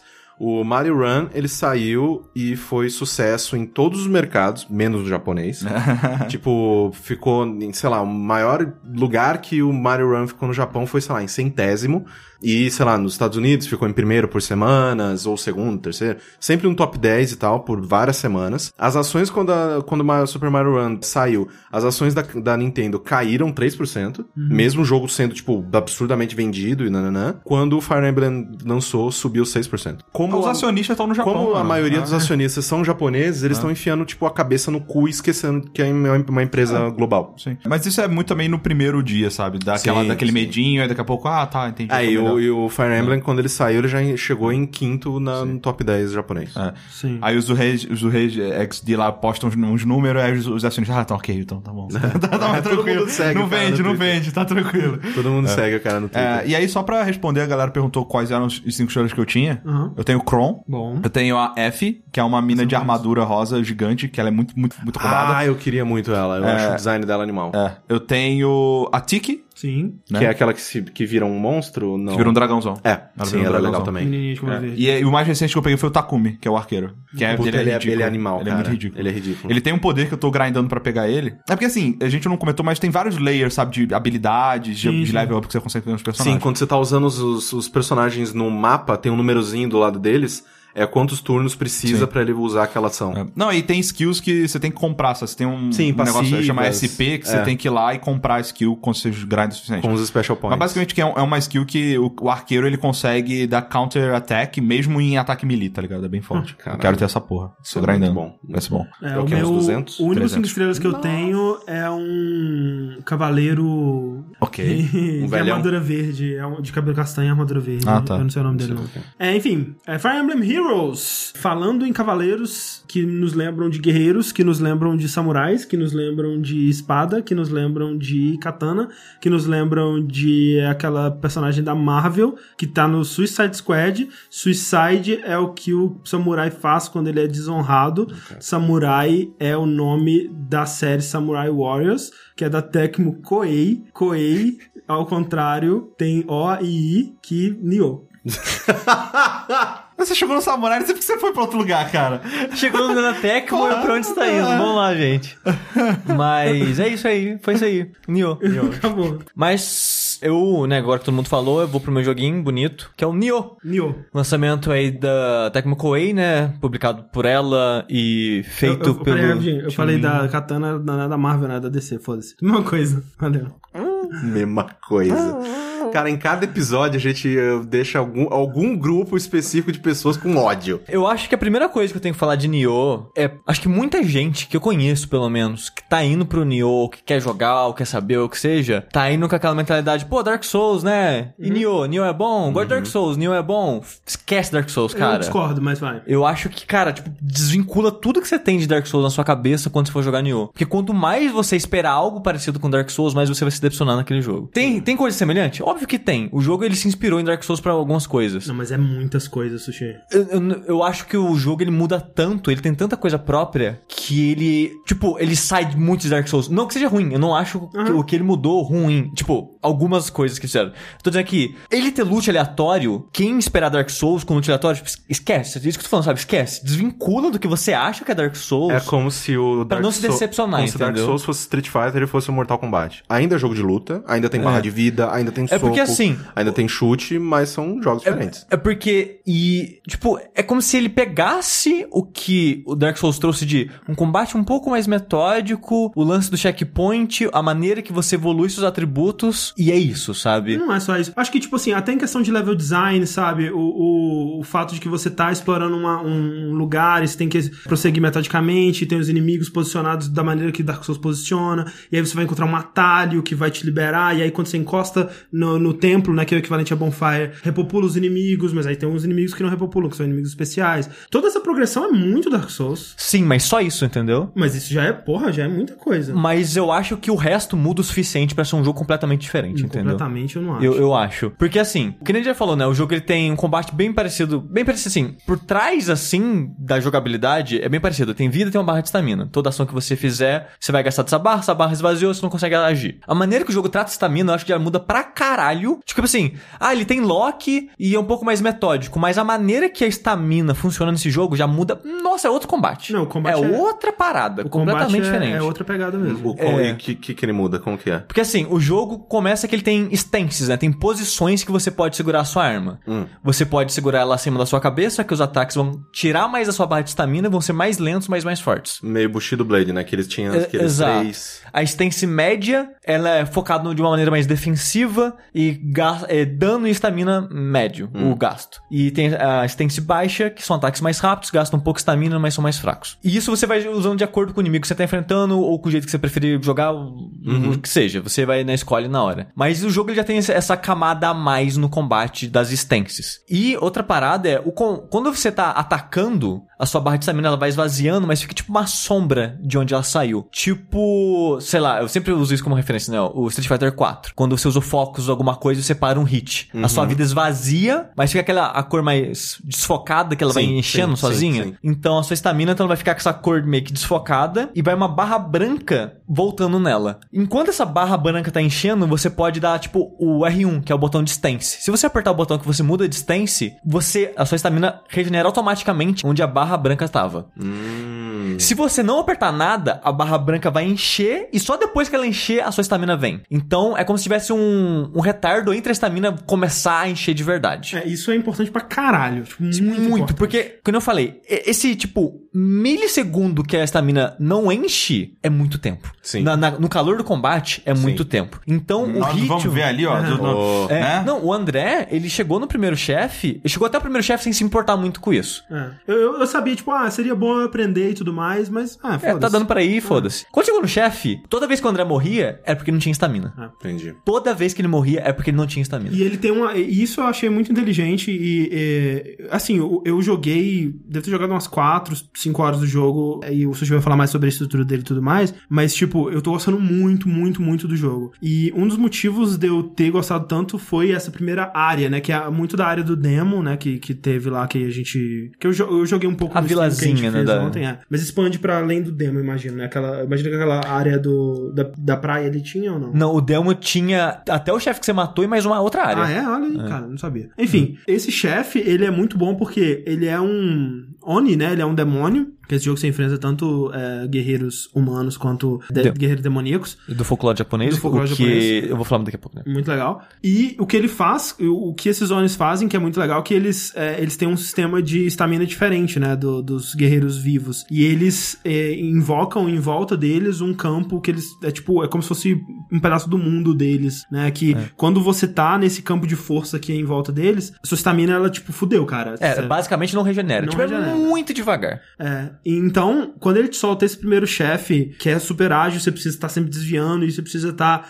tomando cuidado com isso. E uma das coisas que você fa- pode fazer pra nulificar, anular esse campo de força dele, é isso que o Sushi falou, de re- regenerar a É estamina. que o jogo chama de Key Pulse. Que pulse, exatamente. É, quando você der esse pulso de que você é, elimina o campo de força dele e regenera a sua estamina. Então, tipo, ele te dá vários motivos pra. Cara, nesse chefe você tem que aprender essa porra, velho. Porque Então é é muito crucial pra inteligente. porra do resto do jogo. É muito inteligente. É, e comentaram ali no chat, nossa, eu joguei o demo e achei essa mecânica estranha. Ela é estranha a princípio Ela é mesmo, sabe? Tipo, eu tenho que apertar o R1 pra estamina voltar. É, e é bizarro porque não é. Meu dedo não fica lá naturalmente, sabe? Sim. Então eu te- eu tenho que aprender uma nova, um novo É. jeito de Um- jogar. Um, negócio que esse jogo tem também, diferente do Dark Souls, você compra skills Sim. pros seus personagens. Que, tipo, o Dark Souls, ele é cru na, na criação dos personagens que só muda atributo. E é isso, você só muda atributo. Nesse você, é, dependendo dos atributos, você ganha, tipo, pontos de ninjitsu, pontos de magia pontos de, de samurai. Ah, Os de samurai, você vai comprar habilidade nas suas armas. O jogo ele só tem cinco tipos de arma. Uma parada bem Monster Hunter, assim. Uhum. Que todas as. São cinco tipos de arma e não importa qual. É, tipo, ah, eu peguei, sei lá, a katana vermelha dos infernos ou a katana normal, quebrada do, do mendigo. As animações e os ataques vão ser sempre o mesmo. Então, todos os tipos de armas, as classes de armas, vão ser sempre as mesmas animações, tudo. Hum. Só vai mudar os atributos, né, de uma pra outra. É diferente na série de Dark Souls, por exemplo, que cada arma tem uma animação diferente de ataque. Duas Straight Swords atacam diferente. Nesse jogo, Sim. não. Todas katanas atacam igual. Então ele tem uma parada mais Monster Hunter nisso de familiaridade com as armas. E, cara, é muito importante isso nesse jogo, porque o combate tem mais nuances, porque ele tenta fazer o meio termo de um jogo de combo, de um hack and slash, com um jogo mais dentro do como Dark Souls. É, mas eh, em relação ao negócio das armas, eu acho engraçado que a sensação que eu tenho, beleza, você tem no Dark Souls, no série Souls, cada arma tem um jeito diferente. Mas não é um jogo que você troca de arma direto. Tipo, você fala, você fala ah, familiaridade com a arma. No Dark Souls também, velho. Tipo, eu, eu, no- no- tava, quando eu jogava, eu troquei, sei lá, duas vezes. Não, mas é, no é máximo, que, é que familiaridade é uma mecânica nesse, no caso. Também. Sim, mas, o Mas outro é uma necessidade. Sim, Ué, sim. você- nos dois jogos você tem que se familiarizar com a arma, tá ligado? É, não. Sim, mas é- só que o que eu tava dizendo, Rick, é que nesse, eu ia chegar nesse ponto agora. O combate nesse jogo é mais complexo. Uhum. Você não é mais R1, R1, R1, R1, de vez em quando R2, mas, cara, você consegue terminar o jogo só no R1 e foda-se, sabe? Esse jogo, ele você tem um ataque forte e fraco no quadrado triângulo, e ele tá nesse quadrado triângulo por um motivo, cara. Porque você vai fazer combo de quadrado triângulo na porra desse jogo. Ah, Não do jeito que você faz um Devil May Cry. Tipo, não vai fazer quadrado, quadrado, triângulo, pausa, joga quadrado. pra cima. É, é, você não faz isso. Mas conforme você vai comprando essas skills, você, por exemplo, a arma que eu costumo usar mais, que é a minha favorita, tanto que né, eu escolhi ela pra focar, e quando eu vou experimentar as outras, eu. Tipo, tem inimigo que eu destruo com ela. Mas, nossa senhora, hum, não faz nada comigo. Eu falei, acho que vou usar um pouco o machado. Tipo, usei 5 itens de cor pra matar o bicho, sabe? Então, muda tanto de uma arma pra outra, e o fato de você focar na- em comprar skill pra uma arma, você, cara, você fica muito ruim com a outra, porque, tipo, ela- uma ela não tem skill e você não tá acostumado com ela. Sim. Mas, por exemplo, Mas a- ele te dá a oportunidade de testar todas, assim, pra. antes de coisa assim, sim. O jogo ele, ele faz até um bom trabalho de apresentar todas as armas antes de, de, de falar, cara, escolhe uma e começa a gastar ponto agora. Sim. É, não todas, é, mas é, Sim. a, a boa parte delas. É porque são poucos tipos de armas. São também. só cinco. Mas isso, Sushi, isso que você falou, isso acontece, co- co- como o Rick tava dizendo, isso acontece muito em Dark Souls também, mas por outros motivos, né? Porque no Dark Souls você não tem uma mecânica de familiaridade e você não põe necessariamente novas skills numa, num, no tipo de arma. Mas, pelas armas serem tão diferentes de usar, isso acontece com você, o jogador, né? Você se familiariza com uma arma tanto que quando você troca pra outra, tipo, você não sabe mais como é que funciona, né?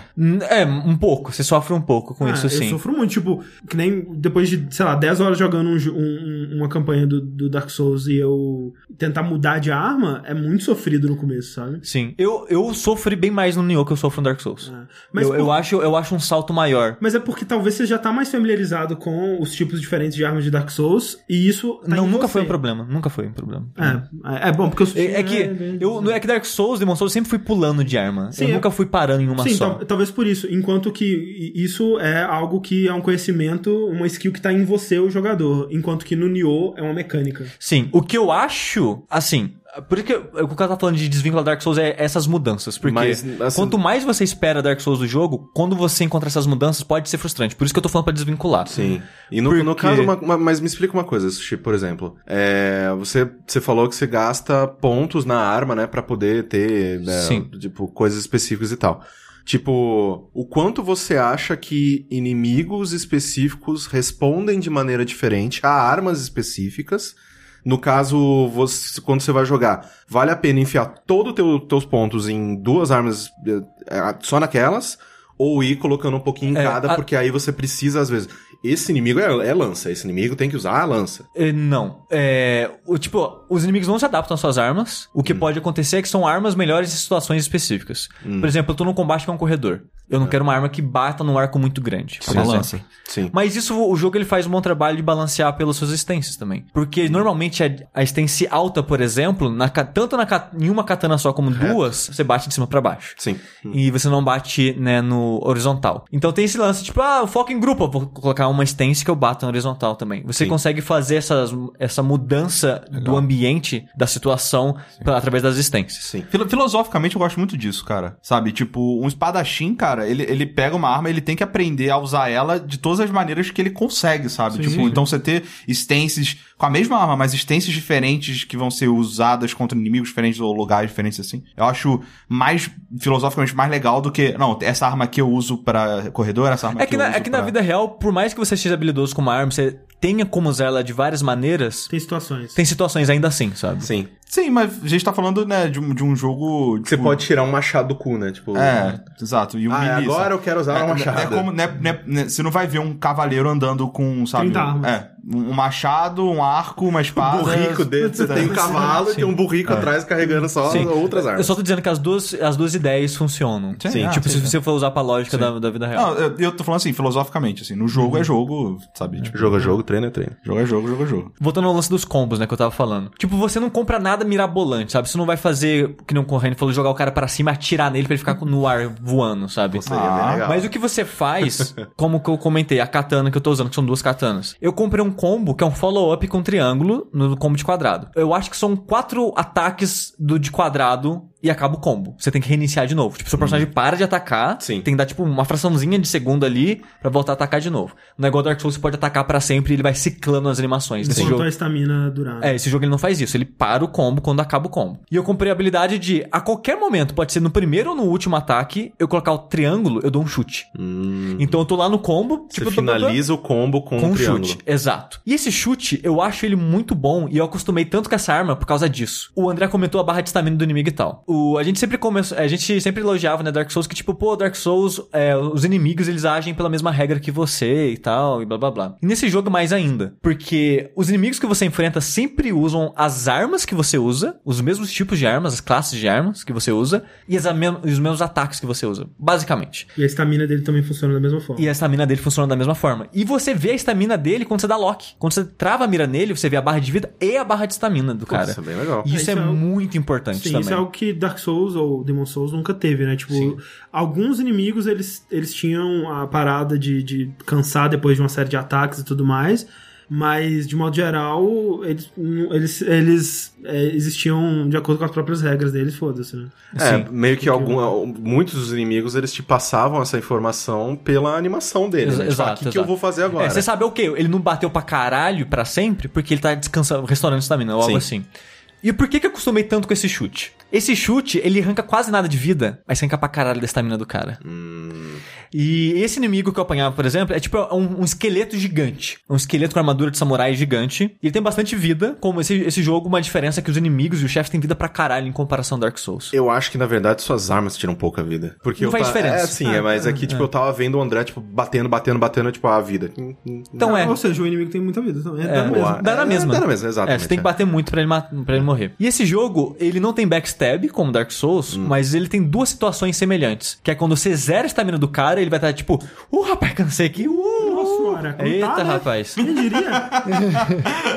E tem quando ele cai no chão, tipo, cai de maduro. Sim. Nessas duas situações, você pode chegar nele, apertar o triângulo, que é o ataque forte, e dar um repost, finalizar ele de alguma maneira. E cara, esse inimigo gigante, tudo que eu faço é tipo, dou dois ataques, um chute, afasta um pouco pra escapar dos ataques dele, dois ataques, um chute, aí ele desmonta no chão, eu finalizo ele. Como as outras armas não têm esse chute, eu não consigo matar ele, cara. É, é- é, tipo, eu acostumei tanto com essa, com essa, com esse combo que eu não consigo mais sair dessa arma. Mas é, é muito o que acontece também em Bloodborne, né? Você basicamente pega uma arma e vai com ela, né? Não, mas e, e- que não eu falei, esse esquema do chute muda, é muito mais que Bloodborne, muito mais que tudo de sim. Souls, sabe? Mas o que eu digo é, é que é, você ter investido nessa arma e continuar com ela por, por quase o jogo inteiro, eu não acho que é, que é um, um ponto negativo do jogo. Não, eu não tô falando que isso é um ponto negativo. Ok. Eu não tô falando que, que isso é, é ruim, sabe? Só tô falando que algo que esse jogo tem é você precisa evoluir como personagem além de como jogador. Sim, sim. É, tem mais onde por É. onde você evoluir como Exato. como seu O que no Dark Souls em si eu acharia ruim. Porque Dark Souls, pra mim, o tipo, a série Dark Souls, se ela mudasse do nada, eu acharia isso ruim. Sim, sim. Porque a série é você é muito mais importante que o seu personagem. Uhum. Você controla todas as ações dele e você sabendo jogar, Vide você lida com tudo. level 1. É, Exato. Por isso que no Dark Souls 2, a sua rolagem tá atrelada a um, a um atributo seu. É bem merda. É merda e é uma coisa mais criticada do jogo e é muito ruim, sabe? E, e isso, voltando de novo, é, é por, esses, por essas mudanças que eu falo, não vá com a mentalidade do Dark Souls, porque às vezes você pode se decepcionar. Porque você tá esperando um tipo de experiência, um tipo de maneira de jogar ou que seja, Um e fio. esse jogo não vai dar isso pra você. Sim. Ele vai te dar elementos familiares, mas recheado de coisa diferente, sabe? Sim, sim. O suficiente pra que, quando você vai avaliar esse jogo, eu tô fazendo essas comparações pra facilitar a explicação. Sim. Mas eu acho que quando eu fizer o veredito dele, eu provavelmente eu vou tentar ao máximo não citar Dark Souls, porque esse jogo ele é tão diferente e ele faz tanta coisa diferente que ele tem, essa avalia- tem que ser avaliado por conta própria, Sim. não por comparação. Dito isso, eu ainda acho que ele é muito Dark Souls. E é, é, e é um parâmetro de, de, de ponto, assim, no, no sentido que, tipo, você gosta da estrutura de Dark Souls, né? Da, do, do jeito que o level design de Dark Souls funciona e até, até mesmo o combate, né? Que por mais que ele introduza coisas novas, ainda é metódico, ainda é baseado em, em, em stamina, você ainda vai estar rodeando o seu, o seu inimigo, tentando encontrar uma janela pra você atacar. Tipo, ele, ele tem muito do que Dark Souls é, e como o Sushi disse, ele acrescenta muita coisa. Ao contrário de, por exemplo, um jogo como Lords of the Fallen, que É. é, é, tipo, ele basicamente tentou replicar a, a fórmula de Dark Souls. Onde ele introduziu coisas não foram coisas tão importantes e. Sim, é tão basicamente uma boas. cópia. Basicamente uma cópia. É, é assim, a comparação vai ser tipo. É que assim, o. Cara, como que eu posso colocar isso? O, o Resident Evil 4, ele não criou o third person shooter. Sim. Uhum. Ele pegou elementos que já existiam de outros jogos e colocou a cara dele lá e acabou sendo. Deu, deu muito certo e foi. Esse jogo é mais ou menos isso. Ele pegou elemento que tava dando certo, como o Gears fez com, co- com Cover também. Ele pegou um elemento de um jogo e colocou a cara dele ali em cima, sabe? O Nioh ele faz, ele faz isso. Ele pega elemento que já tá dando certo, deu certo em outro jogo, falou, eu acho que posso dar meu twist nisso. E deu tanto, tipo, ele mudou o suficiente pra ser, tipo, você não pode jogar com a mentalidade do outro jogo, sabe? Tipo, você vai ver, nossa, isso aqui é familiar. Mas, nossa, é, é tão diferente ao mesmo tempo, sabe? É, Foi o que eu falei do Bloodborne, só que é o extremo, sabe? É como, se, é como se Souls vira- tivesse virado um gênero. Exato. Gênero Souls. Foi o que Você eu tem, você tem FPS diferentes. É, você Exato. falou exatamente É. isso. Jogos de luta diferentes e É, exato. Souls. E agora- Jogos dentro É. de Souls E, e eu tô achando isso legal, sabe? É, é... Roguelike. Famoso roguelike. É. E eu tô achando legal ver empresas diferentes tentando dar sua cara pra esse tipo de Eu acho jogo. isso mó legal. Porque é um tipo de jogo que é, mu- ele é muito divertido de jogar, sabe? Sim. É- quando dá certo, é um combate muito prazeroso. O problema, o problema que eu tenho com esse jogo não é necessariamente que ele mudou coisas que eram do core do Dark Souls. Ele tem mais é que mudar mesmo, ele é outro jogo, cara, é outra parada. Ele tá tentando algo diferente. O problema é que as mudanças que ele fez, algumas delas não me agradaram. Algumas delas eu acho ruim em qualquer jogo, não só nele. Que é loot aleatório, loot de Diablo. Isso é muito bosta. Eu acho bem ruim isso. E o jogo, a estrutura dele é de. Tipo Metal Gear. Solid 5. É, missões, né? É de missões. Então ele te pede um loot específico. Não, não. É que assim, a história dele progride tipo Metal Gear Solid 5. Que, tipo, que nem a área que o André jogou. Tipo, é uma vilazinha é, na, na, na praia. Ele terminou a vila, o jogo escreve missão completa e vai para um, pro mapa do Japão. E o jogo vai, tipo. Aí vai aparecer side mission, vai aparecer missões novas e outras coisas. E cada missão é num mapa. E cada É. mapa desse é como se fosse um- uma área de Dark Souls ou Demon Souls. Mais ou menos. É tipo, tipo Demon Souls. Basicamente o que Demon Souls é. Mas É, só, é, entra no só- mas só que assim, tarará. só que a diferença é que o Demon Souls, ele leva em conta que o que você fizer naquele lugar é fixo, é pra sempre. Eu peguei, eu abri um baú, o o baú vai estar aberto pra sempre. Eu matei o chefe, o chefe, chefe tá né? morto pra sempre. Você pode pegar a chave lá na frente e voltar e abrir uma porta. É, só que o Nioh, por ele ter essa estrutura de Diablo, de loot, né? Você pode refazer as coisas sempre pra E pegar loot baú diferente. 500 vezes. Exato. E toda vez que abre o baú é um item diferente, não é um item fixo. Entendi. Então, o minha, minha reclamação é: eu gosto do level design dele de modo geral e até bem pensado, sabe? Sim. Quando eu- o André tava jogando, eu não falei da área que eu tava porque eu não queria estragar spoiler nem nada. E eu não vou falar fundo, mas eu tava tipo numa dungeon, dungeon, um lugar fechado, tipo uma caverna. E, e quando eu tava jogando, eu falei, cara, tá muito legal explorar essa caverna, esse, esse lugar aqui, sabe? Tá. É, é divertido. Mas aí eu penso, cara, não importa o quanto eu explore, todo item que eu achar aqui é bucha, sabe? Nenhum item que eu achar aqui é algo que eu só vou achar aqui. É, é algo único, é um item, tipo, caralho, é um item lendário de um personagem, diabo. Não. Tudo que você achar é uma roleta, sabe? E isso me desanima, sabe? Eu continuo explorando porque é assim que eu jogo, sabe? Eu, não importa o jogo que eu tô jogando, eu sempre vou olhar todas as quininhas e tudo. Então eu continuo fazendo isso nesse jogo, mas eu me sinto muito desmotivado, sabe? Por, por não ter nada relevante pra se achar, sabe? Sim, sim. Mas é que assim, também tem. É porque ele, ele tem tipos diferentes de baús e, e baús que vão te dar tipos diferentes de itens e tudo mais. Tem baús que é tipo, o baú, baú grandão, ele vai te dar, tipo, sei lá, quatro itens diferentes. Então, a recompensa de você explorar não é necessariamente você encontrar um item super raro com uma lore legal. É você encontrar um baú especial que ele vai te dar um monte de item. Ao mesmo tempo que o level design, ele funciona e explorar é divertido porque você vai estar constantemente progredindo e encontrando novas situações desse level design. Com o, o- porque, por exemplo, os inimigos eles não são aleatórios, né? Eles estão lá posicionados a dedos e tudo mais. E isso ainda é muito legal. Então, pelo menos assim, eu, eu não sei. Tem muita coisa nesse jogo que pode mudar a minha opinião, né? É, é que pra mim, André, é tipo um bolo de chocolate que tem um pedacinho de cocô dentro. Você tá com, você come, você tipo, só, é um pedacinho é- só. mas é- ah, tá. É um, peda é um pedacinho só. Você tá comendo bolo, porra, bom esse bolo aqui, velho. Aí Você vai comendo, você vai comendo, você vai comendo, você, hum, pedacinho de cocô. Pois é, eu acho que. Mas depois você continuou comendo, é, passou. Não, você continuou comendo pra tirar o gosto do, do Um cocô. pedaço de cocô. É. Sabe, mas, né. Vai e- saber se tem outro pedaço de cocô. é, e toda vez mais, que é. você vai comer o bolo, vai ter um pedacinho de cocô, sabe? Entendi. É, pra mim, pra mim não teve o pedaço de cocô no bolo, ou talvez, talvez eu descobri. não chegou ele ainda. É, talvez não tenha E, chegado. tipo, é porque assim, é que nem eu falei, eu não gosto dessa estrutura. É tipo, é problema comigo. Não, eu não tô falando, ah, o jogo tá errado de ter feito isso. É tipo, eu não gosto. Ele fez algo que eu não gosto e é isso, sabe? E tipo, que nem o André falou, o design das fases é legal. É tipo, é gostoso de explorar por explorar e matar os inimigos. Mas, ao mesmo tempo, eu me sinto muito desmotivado, sabe? Tipo, que nem eu falei, tem side mission. O André jogou, né, a parte da praia e tal. E assim que você aparece o mapa, né, do, do Japão lá e tal, aparece uma side mission na própria praia. Aí o que que acontece na side mission? Você volta pra praia, Sim. essa primeira side mission especificamente tá de dia em vez de noite. E muda algumas áreas. Que a história é assim: ah, pô, parabéns, você veio aqui, né? E livrou a- e salvou a gente aquela noite, né? Só que agora, como a gente tá sem guarda, vem um monte de bandido. Será que você tem como ajudar a gente a lidar com os bandidos? Aí tá tipo. Algumas situações mudaram. Tipo, é como se os bandidos tivessem tacado fogo na cidade. Aí tá tipo, ah, essa aqui pegou fogo, a madeira caiu, você não pode passar pra lá. Sim. Então, tipo, você não tem acesso à área toda, é um pedaço, tipo, sabe, um quinto, um quarto daquela área. E você faz, tipo, ah, mata todos, todos os inimigos daqui. Aí você matou e acabou a missão, sabe? Cara, mas assim, o fato de que eles mudaram o visual da fase e mudaram o level design, pra mim já Essa é mais foi a única esperado. de 20 horas de jogo que eles fizeram isso. Ah, bom. tipo, mudaram. Ah, não digo horário.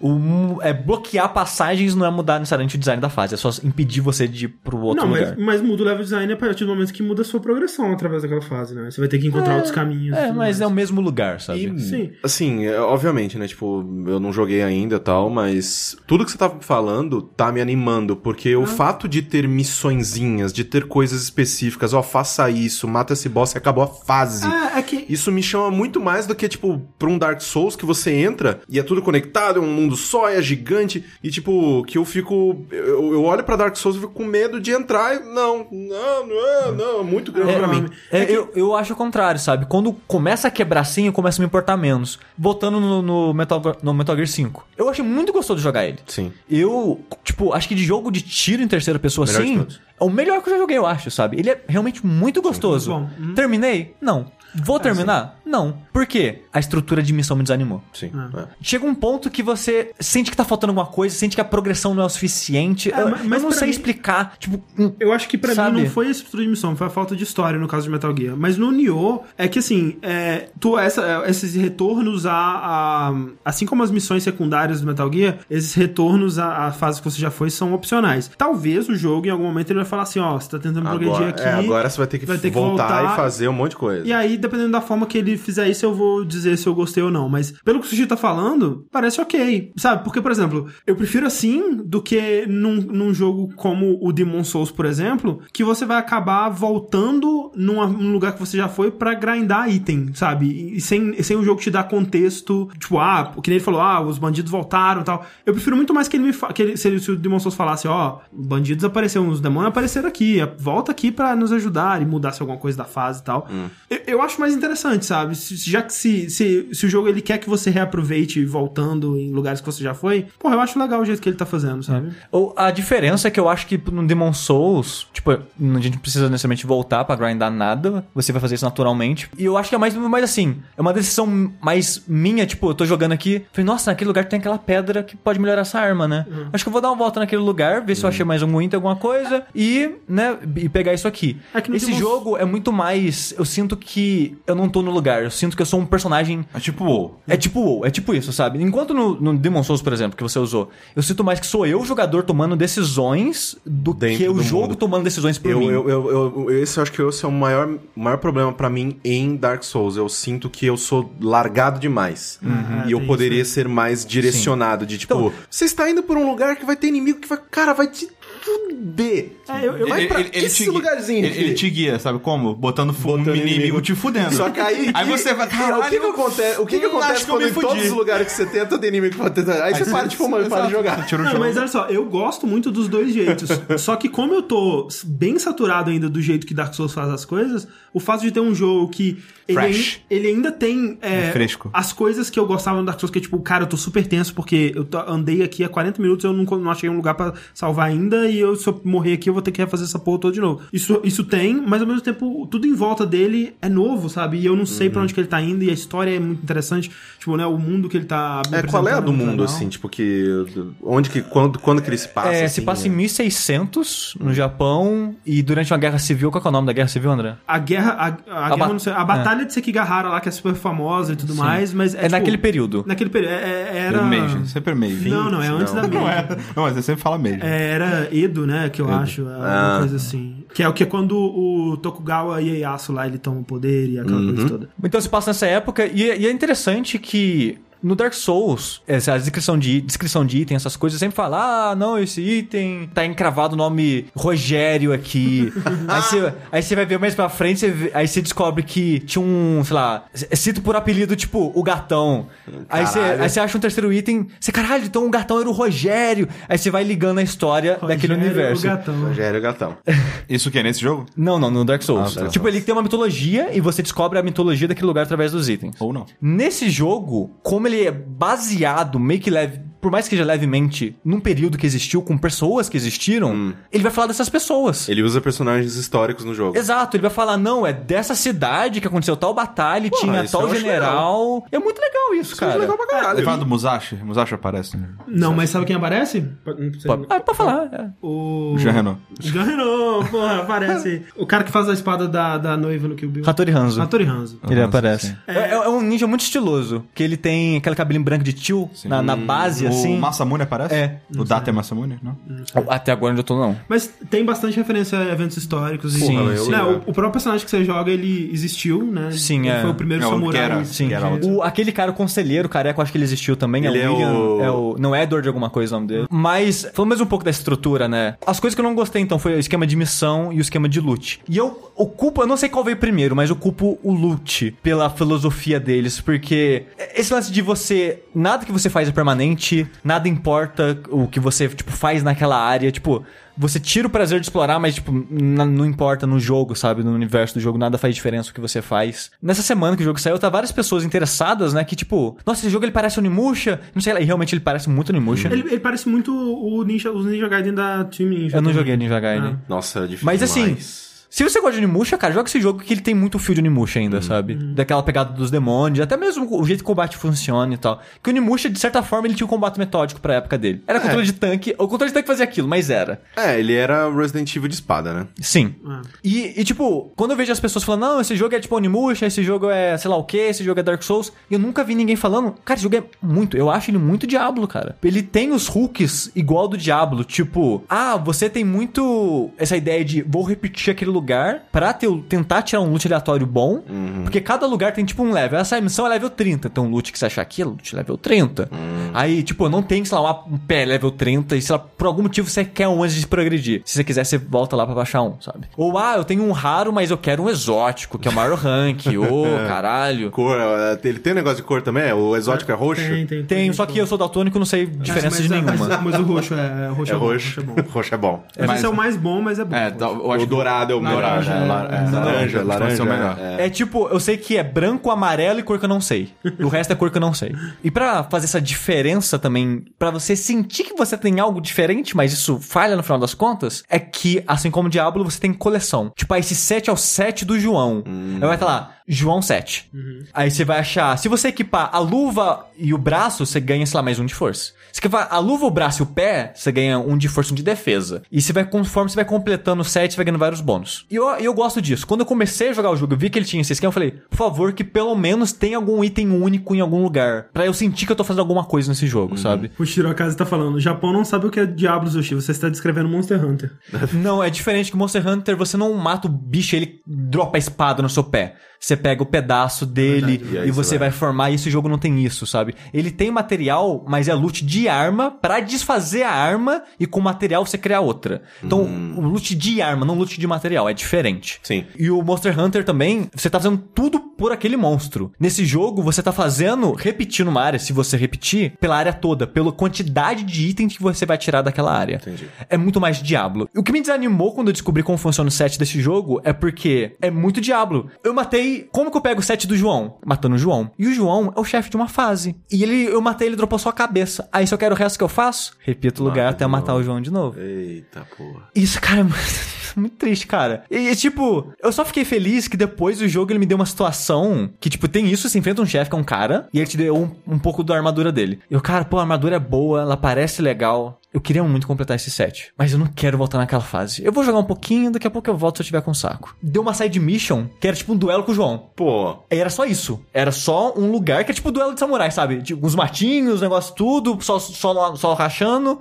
Você mata o João, ele dropa um pouquinho. Aí então você pode ficar repetindo só o João. É melhor, é melhor Sim. que você repetir tudo, mas essa ideia ainda tá aí, de ficar rematando então o chefe é melhor caso... que Monster Hunter, que eu tenho que fazer a fase inteira de novo pra pegar a porra do chefe pra, né? E o chefe é divertido. É uma boa luta né, com o chefe tal. Hunter? Então tem isso, né? E tem outras maneiras de você conseguir esses sets, que é você achando, tipo, livros que ensina o ferreiro a fazer. Uhum. Então, você cria elas, você não acha nem nada. Então, tira de novo essa parada do único. O que você vai fazer é, eu vou criar 15 vezes essa, esse elmo até o elmo sair com os atributos que eu quero. Porque os atributos são totalmente aleatórios. A quantidade de defesa, os bônus... Ah, eu criei, saiu como um droga. Vou criar de novo até sair um exótico. E como você consegue os materiais pra criar coisas, destruindo coisas que você acha.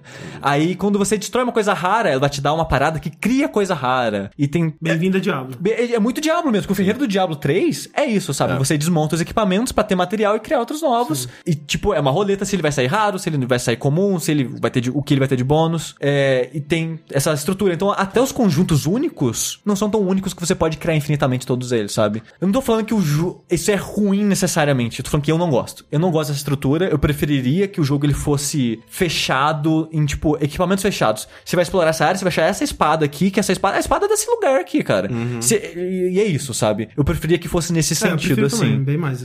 Assim, todos os meus problemas com esse jogo vêm da, da- dessa ideia do loot, né? Tipo, o, o sistema de loot em si, e aí o sistema de missão é por causa do sistema de loot. Exato. E aí a coisa toda. Então, assim, o jogo é um jogo bom, ele é divertido, só que o esquema de missão e de nada que você faz ser você se sentir relevante fazendo aquilo. Eu acho que isso é um pouco de desafio É. do sushi. Eu, eu, a- esse jogo você joga pelo combate. Se se você acha o combate divertido, você vai continuar jogando. E a, progre- e é e isso, a- e a sabe? progressão, né, level design, eu acho que é Sim. bom também, chefes e É, tudo mais. só- E eu tô interessado também pela história, eu quero ver o que Sim, só que assim, assim como o, o Metal Gear Solid 5, se eu não tivesse interessado em fazer um veredito desse jogo, eu já teria parado de jogar ele. Porque, tipo, eu tô me divertindo? Tô. Mas eu tô muito frustrado com ele ao mesmo tempo, sabe? Tipo, com isso, com essas mecânicas, essas coisas dele, Mas- eu me sinto desanimado, sabe? Toda vez Mas- que eu termino a missão. Mas o quão necessário é pra você fazer esse set pra progredir? Na história. Ou quanto, É. Não, você- história- o quanto é. é. da tua Não, cabeça de tipo, eu preciso ter esse set. Não, nem- o problema nem é o set. O problema é que, tipo, eu já falei isso em outro jogo que eu tava falando que eu esqueci agora. Quando eu tô jogando o jogo, eu quero jogar o que ele me dá. Se o jogo me deu side mission, eu vou fazer a side mission porque eu não gosto de fugir do jogo, Não, sabe? mas, mas olha só, você faz a side mission até o momento que ela tá divertida, eu acho. Você não precisa fazer todas as side missions. É, eu não O consigo. meu problema com Metal Gear foi esse, assim. Tipo, eu joguei tanta side mission que quando eu tinha que fazer as principais, eu ficava, É, ai, caralho. e eu, e eu, tenho, pro- eu tenho esse problema de equilíbrio. É. Eu quero fazer a side mission antes de ir pra missão da história. É, eu também faço isso. Eu sinto que esse jogo. Esse, eu- sei que, de novo, esse é um problema mais meu do que do jogo. Eu não funciono com esse sistema, eu não gosto desse sistema porque eu não funciono com ele, e é isso. Então, é só isso. Se você gostou, cara, né, você gostou, e é É, isso. eu, eu imagino que o que eu vou fazer é jogar a missão de histórias, tentar uma, uma side mission, se ela me frustrar que nem frustrou o sushi, missão de história. Próxima Sim, missão de é, história sim. e fechou. É, tipo, como eu falei, o jogo ele tem várias coisas legais. Eu gosto de como ele junta a, a história do Japão com a fantasia. Eu gosto de ter, enfim, um- mais um jogo grande sobre o folclore japonês. É, o combate dele é, é legal. O level design, de modo geral, é legal. Mas o resto me frustra, assim, sabe? E eu, isso me afasta dos jogos. Por mais que eu ache ele legal, eu não tenho vontade de voltar pra ele. Entendi. Nioh. E. É, aguardem o veredito do sushi com mais informações do final. Jogo gigantesco, mas sushi, 70 horas aí. Dizem? Esse foi 80. Dizem por aí. E eu chorei uma lágrima quando eu vi Meu isso. Deus do céu. Mas eu tô muito afim de voltar a jogar, que eu gostei bastante do que eu vi até o momento. Beleza, mas bora lá então pro nosso bloco de notícias. E uma que aconteceu hoje, no dia da gravação desse podcast. né, Hoje mesmo. Além da, do anúncio do, da série de Castlevania, Castlevania. Netflix. Cara, você tem alguma expectativa pra isso? Acho que vai ser uma Assim, série a animada, pessoa, né? o- apare- aparentemente o showrunner já trabalhou em muitas séries de animação É. e estavam falando de Warren Ellis, aí eu fiquei, quê? É. O quê? E parece que vai ser algo bem mais, tipo, adulto, sangrento. E, É. E tudo a segunda mais. temporada vai ser exatamente igual a primeira, só que de ponta cabeça. Hoje também saiu a notícia de que a finalmente, né, a E3 ela vai ser aberta ao público. Aberta ao público. Eles vão disponibilizar esse ano 15 mil ingressos, que tem o preço full de 250 dólares e o preço promocional, que inclusive acho que vai, vai entrar à venda no dia 13 de fevereiro por 150 dólares. 150. Isso, né, pra, se se não me engano, terça a terça, quarta, e quinta. Sim.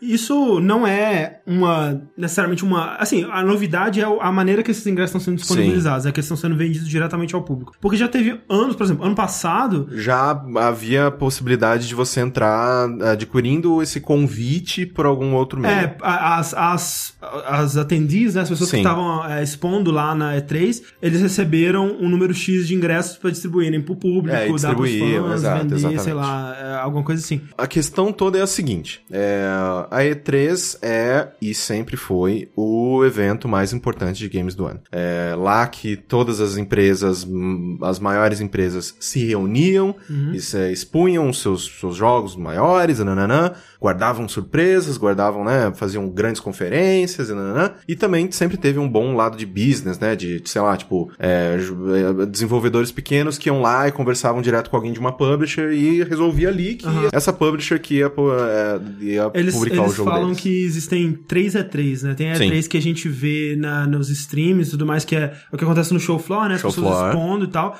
Tem a segunda E3, que é isso que o Corraine falou, que é com negócios, né? Entre Sim. publishers e desenvolvedores que são feitos ali. E tem a terceira, que é com retailer, né? Que são a- as GameStop da vida, que vão lá pra ver o que, que vai ser, como que eu, o que que eu vou comprar, né? Sim. Com- Como, que eu vou, o quanto que eu vou dedicar do meu espaço, da minha loja Você, pro esque- quê você tal. esqueceu de falar da verdadeira E3, Qual que é? que é do Twitter. É, não, é. É verdade. É a melhor verdade, E3. melhor É, E3. a quarta é três, Ó, né? tendo Melhor ido em duas, eu posso dizer que a do Twitter é a melhor. Mas a questão é a seguinte, assim, tipo, pra quem não sabe, lá no, no, no Convention Center de Los Angeles, tem o South Hall e o West Hall. É, entre os dois, tem um corredor gigantesco, assim, sei lá, de um quilômetro entre um e outro, que é onde ficam as tais salinhas, né? Então, tipo, tem ali todas as salinhas que, desde é, demonstração a portas fechadas, como salas de reunião de negócios e tal. Então, realmente são três eventos. É, então, esse ano, mas o que, que aconteceu? Nos últimos anos, a E3 vem perdendo relevância, isso é óbvio, é só ver, sei lá, tipo, a EA esse ano vai ter o próprio evento Ah, dela. a Nintendo saiu em 2013. Nintendo não, né, tipo, É tipo, é- ela tem um negocinho ali, mas a, a conferência dela não acontece Sim, mais. na não, não, E3, não tá. tem mais é, conferência direto lá, eles, né, fazem uh, por vídeo. É, a Activision não tem mais, mais é, booth. A Disney não tem mais booth. Tipo, é, diversas empresas grandes não tem mais stand. É, Konami abandonou o stand dela Konami, também, né? finalmente, ano muito, passado. Porque o- o- os stands É, da E3 funcionam de que, tipo, só entra alguém quando sai alguém. É tipo Comic, é, é Comic Con mesmo. né? É. Tipo, você tem o seu espaço, você tem que ir todo ano, cara. Exato. Então, Se você não for um ano, você se fudeu, você perdeu seu espaço. Ou no caso, se ninguém mais quiser ir, quem se fudeu foi a E3. Foi, Não, não, exatamente. e é exatamente por isso que a ESA, ela tá tentando dar uma renovada nos ares do evento. Eh, Eles estão abrindo pro público porque realmente, assim, tipo, o número de pessoas que vão pra E3, ela tá caindo e o... A relevância do a evento relevância tá do evento. caindo, né? porque pé- existe PAX, existe Gamescom, Sim. existe... Cara, numa boa, existe BGS. Existe internet! Não, porque assim, quando você para pra pensar, o que, qual que é o objetivo da empresa que tá expondo na E3?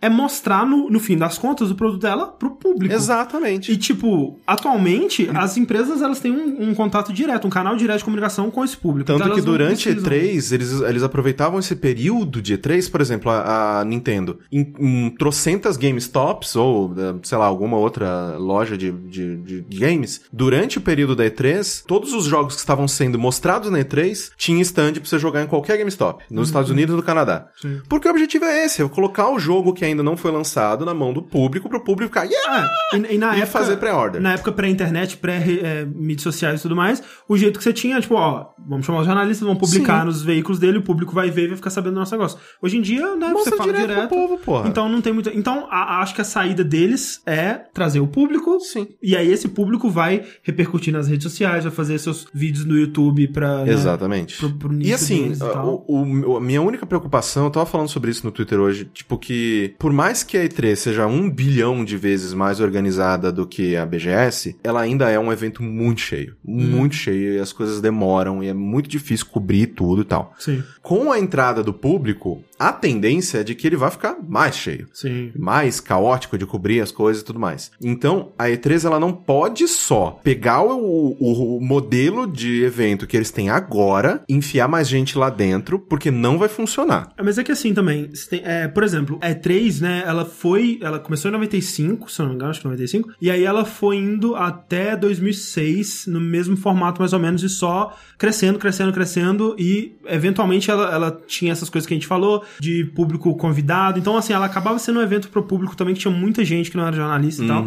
E foi por isso, inclusive, que 2007 e 2008, ela deu aquela mega reduzida, né? Sim. Porque ela tava muito inflada, tava muito desvirtuando do, do objetivo. Eles eram uma mega reduzida, saíram no Convention Center, né? Eles foram pro Santa Mônica. Pier lá e tal. É, em 2007 e 2008 foi a menor atriz que teve. Tipo, normalmente era tipo 70 mil pessoas. Sim. E lá foi tipo 10 mil, sabe? É. Foi muito, muito pouca, muito pouca gente. E aí, eles tentaram esses dois formatos, mas aí em 2009 eles voltaram a, a ser no Convention Center e, e a ser um evento maior e tudo mais. E aí foi crescendo de novo, crescendo, crescendo, crescendo, crescendo. 2016 foi o único ano em que diminuiu. É, tipo, dessa, desse crescimento, deu uma retraída. E acho que por isso até que eles estão considerando isso, né? Porque a- as, as, a, né, a, a palavra nas ruas de quem foi na E3, e eu acompanho mais pelo Giant Bomb, o Jeff ele, ele falou direto, cara, não tem ninguém na E3. Essa tipo, foi uma, foi uma tá E3 vazio, bem sabe? vazia. Então, eu acho que, né, o que você tá falando talvez não seja um problema tão grande assim, porque se já tava vazio, né? É, que a última vez que eu fui foi 2013, né? Faz tempo pra caralho já. Então, mas ainda era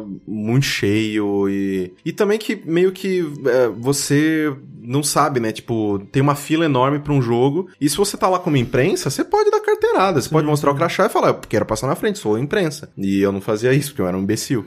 então, às vezes, pra, por isso que as coisas demoravam tanto pra mim. Mas eu acho animal que mais pessoas vão poder realizar esse sonho que é ir no E3. Sim. Porque é, a primeira vez que eu fui foi a semana mais inacreditável da minha vida, assim. E vale muito a pena. Então, se você, às vezes, ou vai viajar, ou mora nos Estados Unidos, ou, né, vai estar lá hum, nesse meio tempo aí, é, dá uma olhada se você consegue comprar os ingressos. Você tem vontade de ir na E3, Vale muito a pena. Não tem, não. Eu acho que Caro pra caralho, gente pra caralho.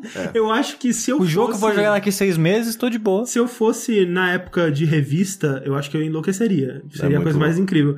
Mas depois de ter visto, né, tantos streams por tantos anos na internet, eu, eu também acho que eu tô de boa. Mas, né, se surgir a oportunidade, E você pode ajudar com essa oportunidade se quiser. É verdade. porque o Corraine, ele quer assim muito ir. Nossa senhora, eu- meu Então. Deus do céu, velho. E3 Cara, por mais que eu odeie Los Angeles, a E3 é muito legal. Nossa, Los Angeles é tão legal. Nossa senhora, é que talvez é que eu não conheço direito, mas meu Deus do céu. Tudo fecha 10 da hora da noite. Tá ótimo, não quero estar fora da- de casa às 10 horas da noite, não. Eu queria comprar um cigarro, tive que andar 5km. Aí Você compra, tipo, 3 quilos de cigarro por 10 dólares e deixa estocado em casa. E não tem de gostinho lá, é proibido. Ah, é? É. Mas tem maconha. É verdade, agora caraca. É verdade. tem gostinho. É verdade, tem um gostinho. O gostinho não é bom, mas né? A próxima notícia que eu tenho aqui foi um anúncio que aconteceu recentemente, é, vindo aí da, do, do pessoalzinho ali da Crystal Dynamics barra Eidos barra Square Enix, que foi um anúncio do Avengers Project, né? Oh, meu Deus! É, que não mostrou nada, foi um trailer de um minuto. Mas, É. tipo assim, mostrou que eles estão trabalhando Exato. Acho que o mais surpreendente disso é ver que depois de terem cancelado o Disney Infinity, a Disney está voltando a investir em jogos e agora, tipo, eu acho que dessa vez pra valer mesmo, porque O quanto será que é investimento dela? O quanto é investimento conjunto? O quanto é Square entrando em contato com ela? Assim, é, não dá pra saber, mas, mas eu acho que é dela porque o Spider-Man também tá vindo aí. Então eu acho que é ela indo atrás de vários estúdios. E não só. Porque antigamente, né, você tinha o jogo do Spider-Man, você tinha o jogo dos heróis e tudo mais. Mas licenciar é ligada a ligado filmes. a filme e tal. E geralmente com os desenvolvedores meio bosta, né? Tipo o Binox, que fez aqueles, sei lá quantos jogos do Spider-Man, Nossa, tudo era bosta tão pra caralho. cara. Meu É, Deus. É foda, né? Tipo, a, a Disney, ela tem um carinho muito maior com, com as IPs dela, né? do- Dos Sim. negócios dela. Então, sei lá, dos tempos pra cá, rolou toda aquela parada, né? Que, Já acabou o é, vídeo. que rolou aquela, toda aquela parada que eles é, cancelaram todos os jogos, né? Falou, pô, vai ter mais jogo essa porra, Cansei de jogo. cansa porra, Tiraram não sei o que, ar, tá, tirou porra do caralho. Que na verdade agora a gente tá vendo que era um reboot, né? Famoso É. reboot de, vamos falar, vamos fazer direito esse É, negócio. e também antes, eu acho que. É porque eu, ficaria curioso até de ver uma, uma- um gráfico que mostrasse assim, qual que é a, a idade do público que mais vai nesses filmes da Marvel, por exemplo, sabe? É mais público adulto, adolescente, é mais criança? não porque agora parece que eles estão focando mais no público mais velho, né? Porque Sim. enquanto antes Disney Infinity, por mais que. É, né, chamasse a atenção de alguns adultos e alguns jogadores mais criança. velhos, era, o público era criança, né? O lance é realmente diversificar, cara. Tipo, você tem. é, depende da mídia, sabe? Você tem nos quadrinhos, graphic novel, super voltado pro público adulto. Aí você tem o mesmo personagem no desenho da Nickelodeon, sei lá, sabe? Aham. Não, não na Nickelodeon, não, na do DX lá, Disney Sim, sei lá. Sabe? É, é, a- Disney acho que ela tem essa maleabilidade muito grande na- com, a- com as IPs dela, velho. Ela consegue, velho, é, tem, pra, tem pra adulto, tem pra criança, Ah. tem pra você que. É só realmente saber fazer o formato direito. É, vamos ver. E também porque, assim, é, agora, né, ela, ela tá buscando desenvolvedores bem renomados, né? Tipo, a, o Spider-Man tá indo pro, pra Insomniac, né? Sim. Agora a gente tá vendo aí. é, a- porque o pessoal fala que é Square Enix, né? E aí dá, leva uma porra, vai ser um RPG japonês, né? Vai ser, Não. vai ser aqueles. aquele Batman. Como é que Batman? Peraí, Batman. Vai ser aqueles Homem de Ferro do Tetsuya Nomura. Eu não sei se Tetsuya. É porque o Tetsuya fez o Batman. Ele fez né? Batman. Então, tipo aquele Batman do Tetsuya Nomura. Que era legal. Era tipo um Batman no É, universo tem, Final tem- não, Fantasy. tem uma série de, de personagens da DC É, no da DC, esquema do Final É, Fantasy. legal. E tem vários Tem são muitos legais. legais. Tem muitos legais. É do McFarlane Toys? Não sei. Não, não é Kai alguma coisa, eu acho. Ah, é Play Arts Sky, é isso. Isso. Eu quero, eu quero um gacha do, de Marvel. É, né? Pegar. Tipo, tinha aquele jogo, como é que é? O puzzle, Marvel Marvel Puzzle Quest. Puzzle Quest, É, tem. E é mó legal. É, e também tem um jogo É, com. é, só rapidinho, André. Falaram ali, mas é, não tem nada a ver com Disney, gente. É Marvel. A, a- a- a Disney Comprou a Marvel. comprou a Marvel. I- igual fala, nossa, é um jogo da Square Enix, mas não é a Square que tá fazendo, é uma Square. empresa que a Square é dona, assim como a Disney é dona da Exato. Marvel. É a parte né, ocidental da Square. Exato. E Que, e- inclusive, e- nos últimos tempos, tá mandando E, melhor. e- e eu não duvido que a Square tenha sido a escolhida pra lidar com isso pela relação já que eles têm com, com o. O Kingdom Hearts. Com Kingdom Hearts, exato. Exato, com, com certeza. É. Porque eles já lidam com a, a IP da, da Disney há um bom tempo já, e os caras veem o respeito Lidam e muito carinho. bem, obrigado. Cara, fã da Disney ama a aparição dos personagens no Sim. Kingdom Hearts. É, o que, então- o que é, possibilita mais ainda a aparição de um mundo Marvel no Kingdom Hearts 3 aí, né? Eu acho que não vai ter. Eu acho Eu que eles acho que eu acho que separaram pra casa, por causa disso, assim, Sim, sabe? sim. Seria muito engraçado. Mas seria engraçado. Cara, seria muito engraçado. Mas pra quem, né, tá confuso ainda, quem vai desenvolver esse jogo, né, que esse do, dos Vingadores, e pelos boatos que rolam aí vai ter um do Guardiões da Galáxia também, além Sim. daquele da Telltale que tá sendo desenvolvido, vai ser a Crystal Dynamics, né, que é o pessoal que fez os dois últimos Tomb Raiders. E agora eles estão largando o Tomb Raider pra focar nisso, é, e o novo Tomb Raider tá na- nas mãos da Eidos Montreal, que tinha feito antes o... Deus Ex. Deus Ex, se eu não me engano, o, O- Mankind Divided mesmo? É o Os todos, Divided. Todos, né? Tanto que agora o logo deles é Deus Exado. É. E o, a, a, o Eidos Montreal também tá ajudando nesse jogo do Avengers, mas né, o, o estúdio principal mesmo é a Crystal Sim. Dynamics. Sabe uma coisa que é triste pra caralho? Que vai Assim, ter Deus Ex. não só isso, que o próximo já tava quase pronto. É. E eles cancelaram o jogo. É, e, e pra você que jogou o Mankind Divided e falou que ele terminou um cliffhanger, isso é... É, não, é como se tivesse terminado uma missão qualquer. É muito. Nossa, a Square tá de parabéns com as decisões. É, isso foi meio de- assim, sabe? Chegou o dinheirinho da Marvel, acabou, cara. Ah, mas um, um dia eles retomam o projeto, mas é foda. Quando... quando- Cancelaram, não, engavetaram, né? É, mano. É. Aquele jeito. É, porque se, também se volta daqui a 5 anos, o jogo tá É, o outra- jogo é, vai ter que começar vai de ter novo. Que começar de novo, exato. Muito do, do E se- e se- vai estar pronto. Eles terceirizarem o desenvolvimento do jogo deles, entendeu? Pra outra... Pra outra empresa. É. E vai empurrando, vai fazendo. Exatamente. Aí vai quem que faz os jogos da Disney antes mesmo? Era Avalanche, né? É, voltar pra. Vo- A, Avalanche foi reaberta. Foi aberto. Aí, ó. É, Tá- conspiração. a Avalanche ó. foi reaberta, você tá fazendo o jogo do Carros 3. Não, tá fazendo Deus Ex, confirmado. Aqui no jogabilidade você ouve primeiro. Cara, vai... vai, vai é, Deus tipo- Ex, dois pontos, carro 3. Exato, Carros, caralho, puto, fechou. Carros 3 Eu nunca tá perdi, dark, nunca pedi né? por isso. Aí vem ele, tipo, subindo e descendo, assim, com o neon embaixo. ali, é. Nunca pedi por isso a porra do- da luz embaixo do carro.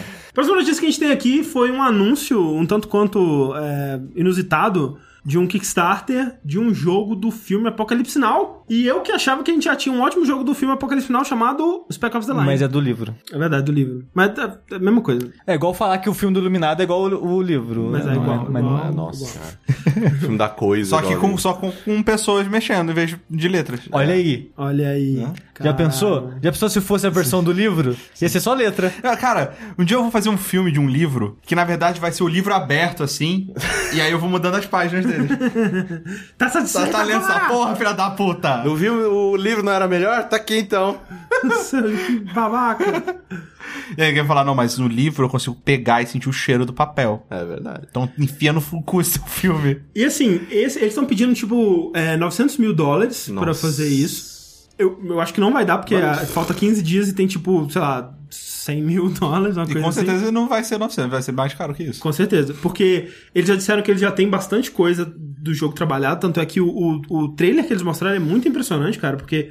Assim, eles conseguiram recriar várias cenas do filme, vários lugares, assim, com uma, uma fidelidade que eu achei impressionante. Mas sabe o que é o foda? Ah. Esse filme, ele não é de ação. Não, mas então, esse, tudo que eles mostraram sobre esse jogo me faz pensar que é um, é, vai ser um jogo maneiro. Porque eles não querem fazer um jogo de ação, eles querem fazer um jogo de survival horror, basicamente. Que, cara, dentro do filme eu consigo ver totalmente. Você atravessando coisas e vendo os horrores da guerra e, e ficando louco e tendo que sobreviver, sabe? Eu consigo ver. Hum. É, E isso me, me chama bastante atenção, muito mais do que se fosse um jogo de ação. É, a Com- Sofia falou que tá em 170 mil. Tá meio longe, hein? Tá meio Ah, longe. meio Um longinho. pouco longe. É, mas, velho, tá- o vídeo que eles mostraram falando que é em game footage tá bonito. Mas Sim. Você daria dinheiro? Não, porque é Kickstarter, né? E eu já me queimei um Macaco pouco. com velho Kickstarter, é. Mas. é, e o mais bizarro disso tudo é que o Coppola deu a sua bênção. Sim. É o que. O que isso quer dizer? Ele deu a benção pros jogos do Godfather também, Não né? deu. Não? Não deu, inclusive ele falou mal. Falou mal? É, ele falou assim, ó, Ah. o que estão fazendo um jogo, fizeram um jogo do Poderoso Chefão, nem sabia e acho que é uma merda.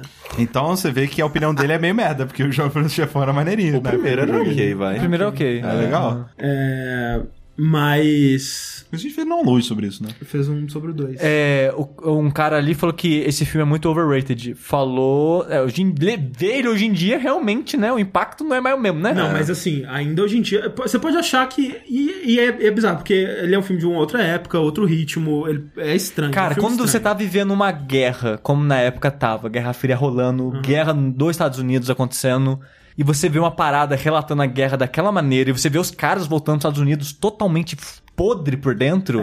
É, e na época esse filme mexeu, cara, destruiu a mente Sim, das não. pessoas, sabe? Não, e vo- Mas hoje em dia realmente o impacto é outro. É, e cara. se você for ver pra ele esperando uma narrativa tradicional, que vai o herói, ele vai lá e cumpre sua missão, Cara, sabe? sabe, Não quer, uma, é quer uma coisa melhor que esse filme? O documentário, O documentário dele. dele. O documentário Eu dele é nunca vi. incrível, cara. Chama Heart of Darkness, é o nome do livro. O documentário é muito bom, cara. É. Muito Eu bom. nunca assisti nem o filme, nem. nem... Você vê o diretor, ele ficando tão louco quanto o cara que é o, é, o Marlon Brando. Marlon É. Ele fica, nossa, é muito É louco, uma cara. loucura, cara. É, mas é, o. o- eu, eu acho que é um filme impressionante pelo méritos técnicos dele, mais do que. né, enfim. Eu fiquei interessado, eu acho que não vai, vai pra frente, mas assim, a equipe parece muito boa, né?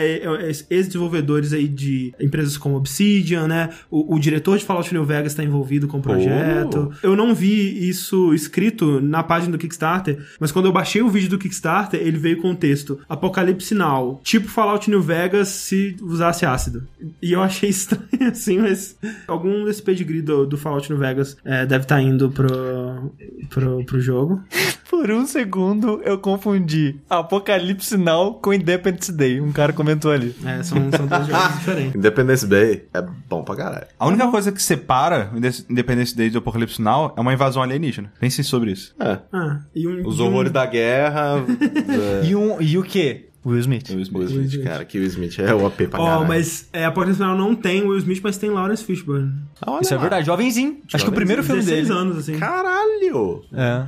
Eu acho muito engraçado que, tipo, a primeira vez que eu assisti Platum faz pouco tempo, assim. E eu comecei a ver, assim, tipo, caralho, Charlie Sheen. Tipo, tinha uns atores, assim, que, tipo, nessa época eles se levavam a sério, né? Tipo, olha só esse pessoal aqui. É, no Apocalipse Now tem o Martin Sheen também super novinho, né, cara? É, hoje em dia tá uma passa, né, cara? Martin Sheen, atorzão da porra. Beleza, Apocalipse Now, é, eu gostaria que, Por favor. que fosse pra frente, parece um jogo interessante, mas eu acho que não vai. Mas eu espero que quando, quando o seu Kickstarter falhar, gente, vocês aí que estão ouvindo agora, que são desse tipo, desse time de Você. desenvolvimento, vocês deem um jeito aí na vida, né? Arruma, de fazer. outra Arruma um jeito de forma. fazer, É. de continuar fazendo. Pede Mesmo dinheiro pro Marlon Brando, já que ele curtiu, vai lá e fala, ô, ô, Faz Marlon. uma transmissão. Tira ele do túmulo. É, Não, começa Não, a fazer. não, eu falei Marlon Brando, eu quis dizer Coppola. Nossa dizer senhora. Coppola. Faz uma transmissão e começa a pedir o super comentário ali pras É. pessoas. Aí vocês fazem. Exatamente. Sabe Final Fantasy VII, André? Hum. Falaram que vai ter um remake dele, né? Dizem que vai. E falaram recentemente também que só daqui 30 anos. É tipo isso. Porque, Quando- né, é ter... Final Fantasy VII tá fazendo 20 anos agora, né? Quando ele completar 30, talvez. Exato, porque em entrevistas, né, qual que é o produtor mesmo que aparece na porra do... Yoshinori Kitase. Eu- Muito obrigado. O Shinori Kitase, ele deu uma entrevista um tempo atrás, lá, uma semana passada, uma coisa assim, comentando sobre, né, pra, pra Famitsu, se não me engano, a entrevista, comentando sobre o desenvolvimento do jogo e coisas assim, né. E ele falou que tá bem no começo ainda, que, cara, vai... vai é que no, no, chão... no vídeo que eles mostraram, acho que na Gamescom, eh, eles mostraram algum vídeo que mostrava cenas in-game, É, né? e eles falaram que agora, o, o desenvolvimento, hoje, eles terminaram e tá jogável essa parte. É, que pra quem vê, assim, é tipo, é, é as cenas lá do, deles indo nos primeiros É. reatores. É os primeiros 30 minutos do jogo. É tipo isso. E, velho, Final Fantasy VII tem muita coisa, cara. Velho, tem muita coisa, cara. Tem. Mas o que eu- Acontece, quer dizer, tá me dizendo que acontece muita coisa no JRPG. Muita coisa, cara. E no, e no 7, principalmente. É. Tipo, o lance é que eles ainda não estão em full development, né, nele. Porque Provavelmente Kingdom Hearts 3. Kingdom Hearts 3 tem que sair primeiro, eu acho. Sim. Tanto que o Nomura tá lá, né? Nomura tá lá, e cara, quando você vai pensar, o Nomura, tirando é, outros jogos de Kingdom Hearts que simplesmente repetem coisas que já existiram no 2 e no 1 e tudo mais, que é basicamente todos os jogos de Kingdom Hearts que saíram desde que o 2 e o 1 saíram. O último jogo que o Tetsuya Nomura dirigiu e entregou foi em 2005, cara.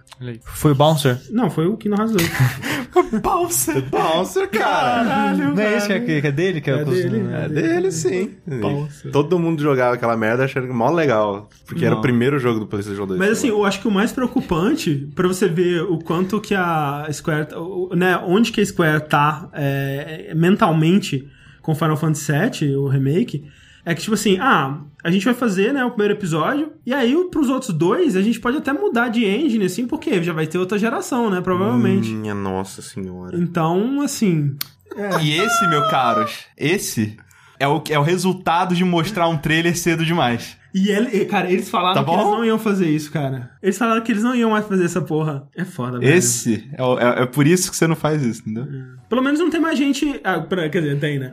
Eu ia falar que não tem mais gente pedindo remake de Final Fantasy VII, agora tem, deve ter mais. Mais, na verdade. é verdade.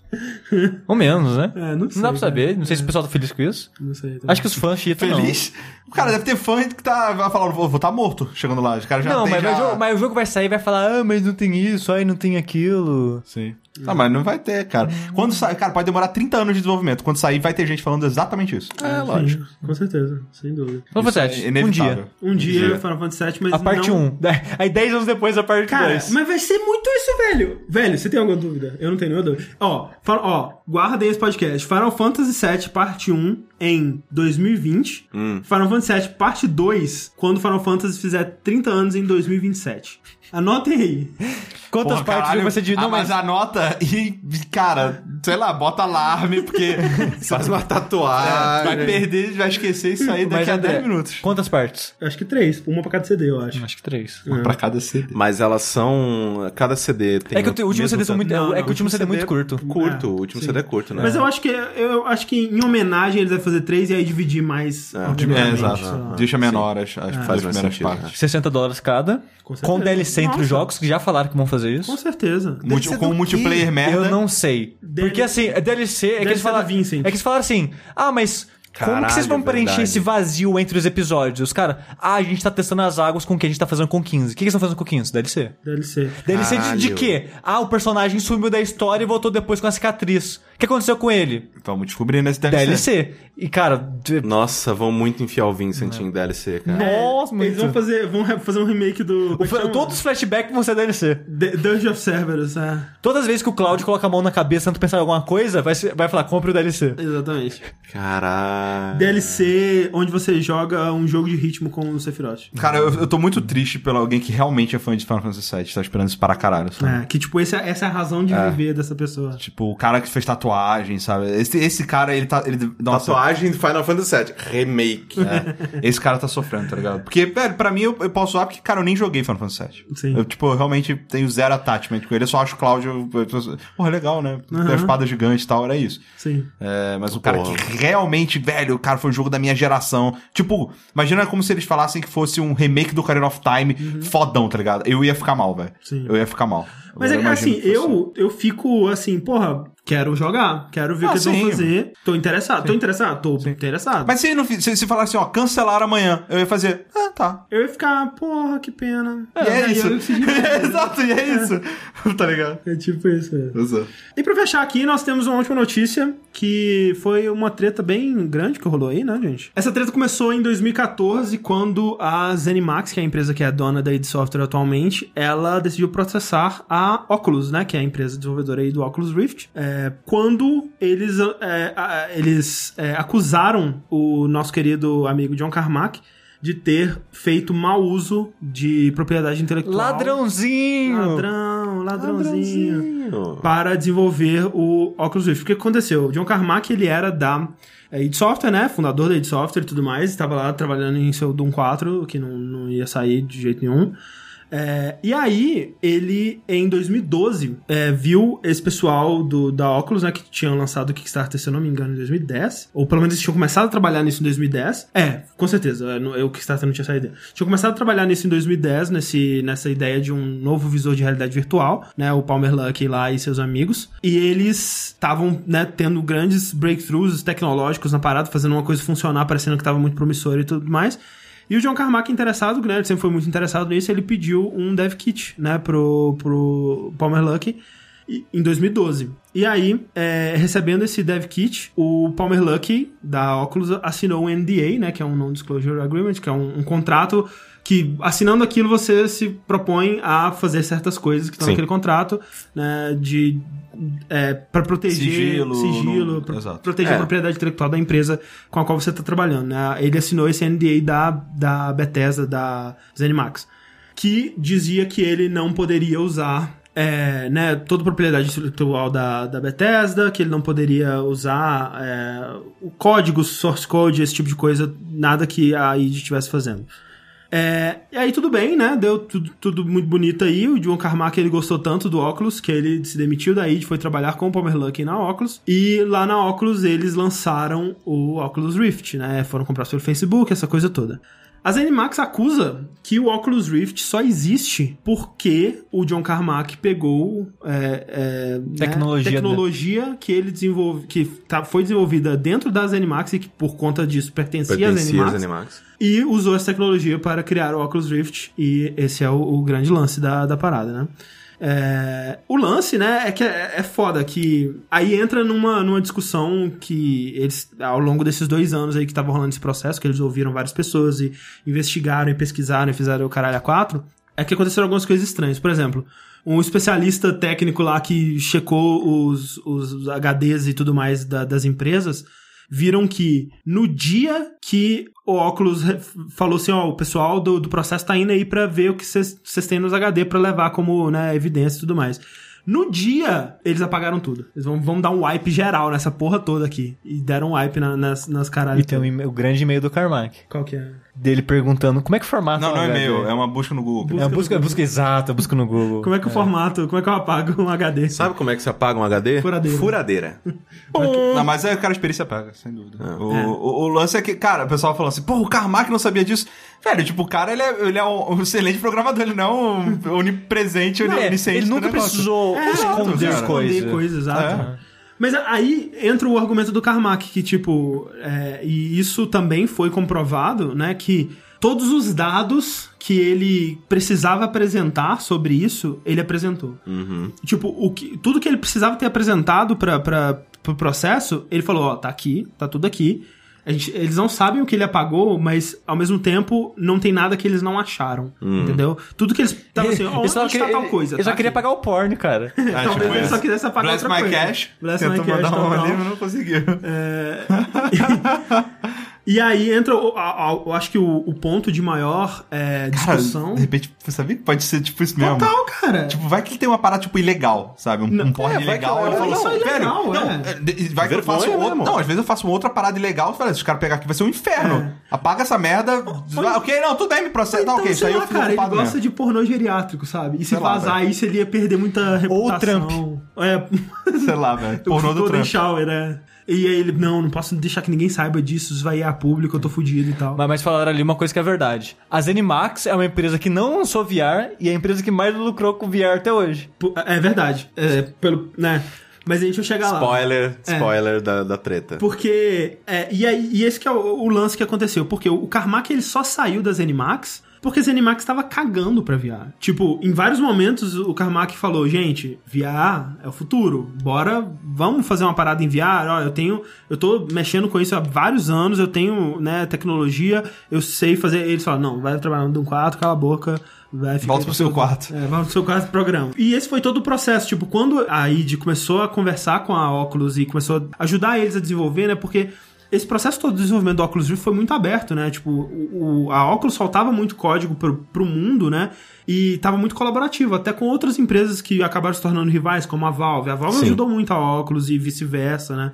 E eles estavam muito, cara, quem sabe resolver essa parada? Vamos ver se alguém resolve isso aqui, vamos ver. Porque se, se, se a gente descobrir como que a gente pode fazer um, um, um óculos, um 3D é, de realidade virtual, é, Que não destrua o estômago e o cérebro de todo mundo. é, e que funcione, que dê pra ser vendido pro consumidor, cara, isso é- pode ser uma nova revolução, né? A gente, querendo ou não, an- antes de ser um mercado, você é meio que essas empresas elas estavam trabalhando juntas pra poder Ter o que fazer, ter né? o que fazer, exato. Ah. Tipo, a partir do momento que, ah, ok, de- conseguimos com isso aqui, agora existe um mercado e, agora aí a gente pode ganhar dinheiro. pode lucrar em cima. É, exato. Então eles estavam muito colaborativos nesse começo. E esse tempo todo a Zenimax estava assim, ah, deixa eu me brincar, sabe? Tipo, não vamos registrar nada, não, não vamos... A única coisa é, oficial que eles fizeram mesmo foi esse NDA que eles, anu- anuncia, ah, que eles assinaram, que era algo bem genérico mesmo, que eu imagino que eles vão fazer com todo mundo que vai prestar algum serviço ou... Eu já assinei NDA pra Pois é. fazer review de jogo. Sim, sim. É algo bem padrão, padrãozão mesmo. É, mas a Zenimax mesmo não registrou nada desse, desse código, não, não, não fez nada, tipo, isso aqui é nosso e tudo mais. É, e aí entra na coisa que é mais discutível disso tudo que aconteceu, que é tipo, todo o código que eles acharam analisando o código-fonte do que a Oculus tem, não tem nenhuma linha que é igual ao código-fonte que o Carmack desenvolveu. Ctrl na C, id. Ctrl V. É, não tem nenhum Ctrl-C, Ctrl-V. Mas é muito parecido. Só que é muito parecido porque Que é o a mesmo filho da puta que fez. Exato, tipo, e aí que entra toda, tipo, a discussão, tipo, porra, é óbvio que ele vai criar uma, uma coisa parecida porque ele que inventou essa desgraça, É, sabe? ele é, tipo, a maneira com que ele pensa, tipo, É. né, a lógica do código dele sempre vai ser a mesma, cara. É, só que, tipo, é, em- é num- numa base de dados completamente diferente. É, tipo, é outra linguagem, sabe? É, é outra parada, só que, obviamente, com a mesma lógica, com as mesmas. muitas das mesmas ideias. Mas ele mesmo diz que, tipo, quando ele, quando ele tava desenvolvendo por conta própria, antes dele receber o Dev Kit, ele viu o Dev Kit e falou: Cara, esses caras eles têm muitas boas ideias também e eles resolveram coisas de uma forma que eu nunca conseguiria resolver.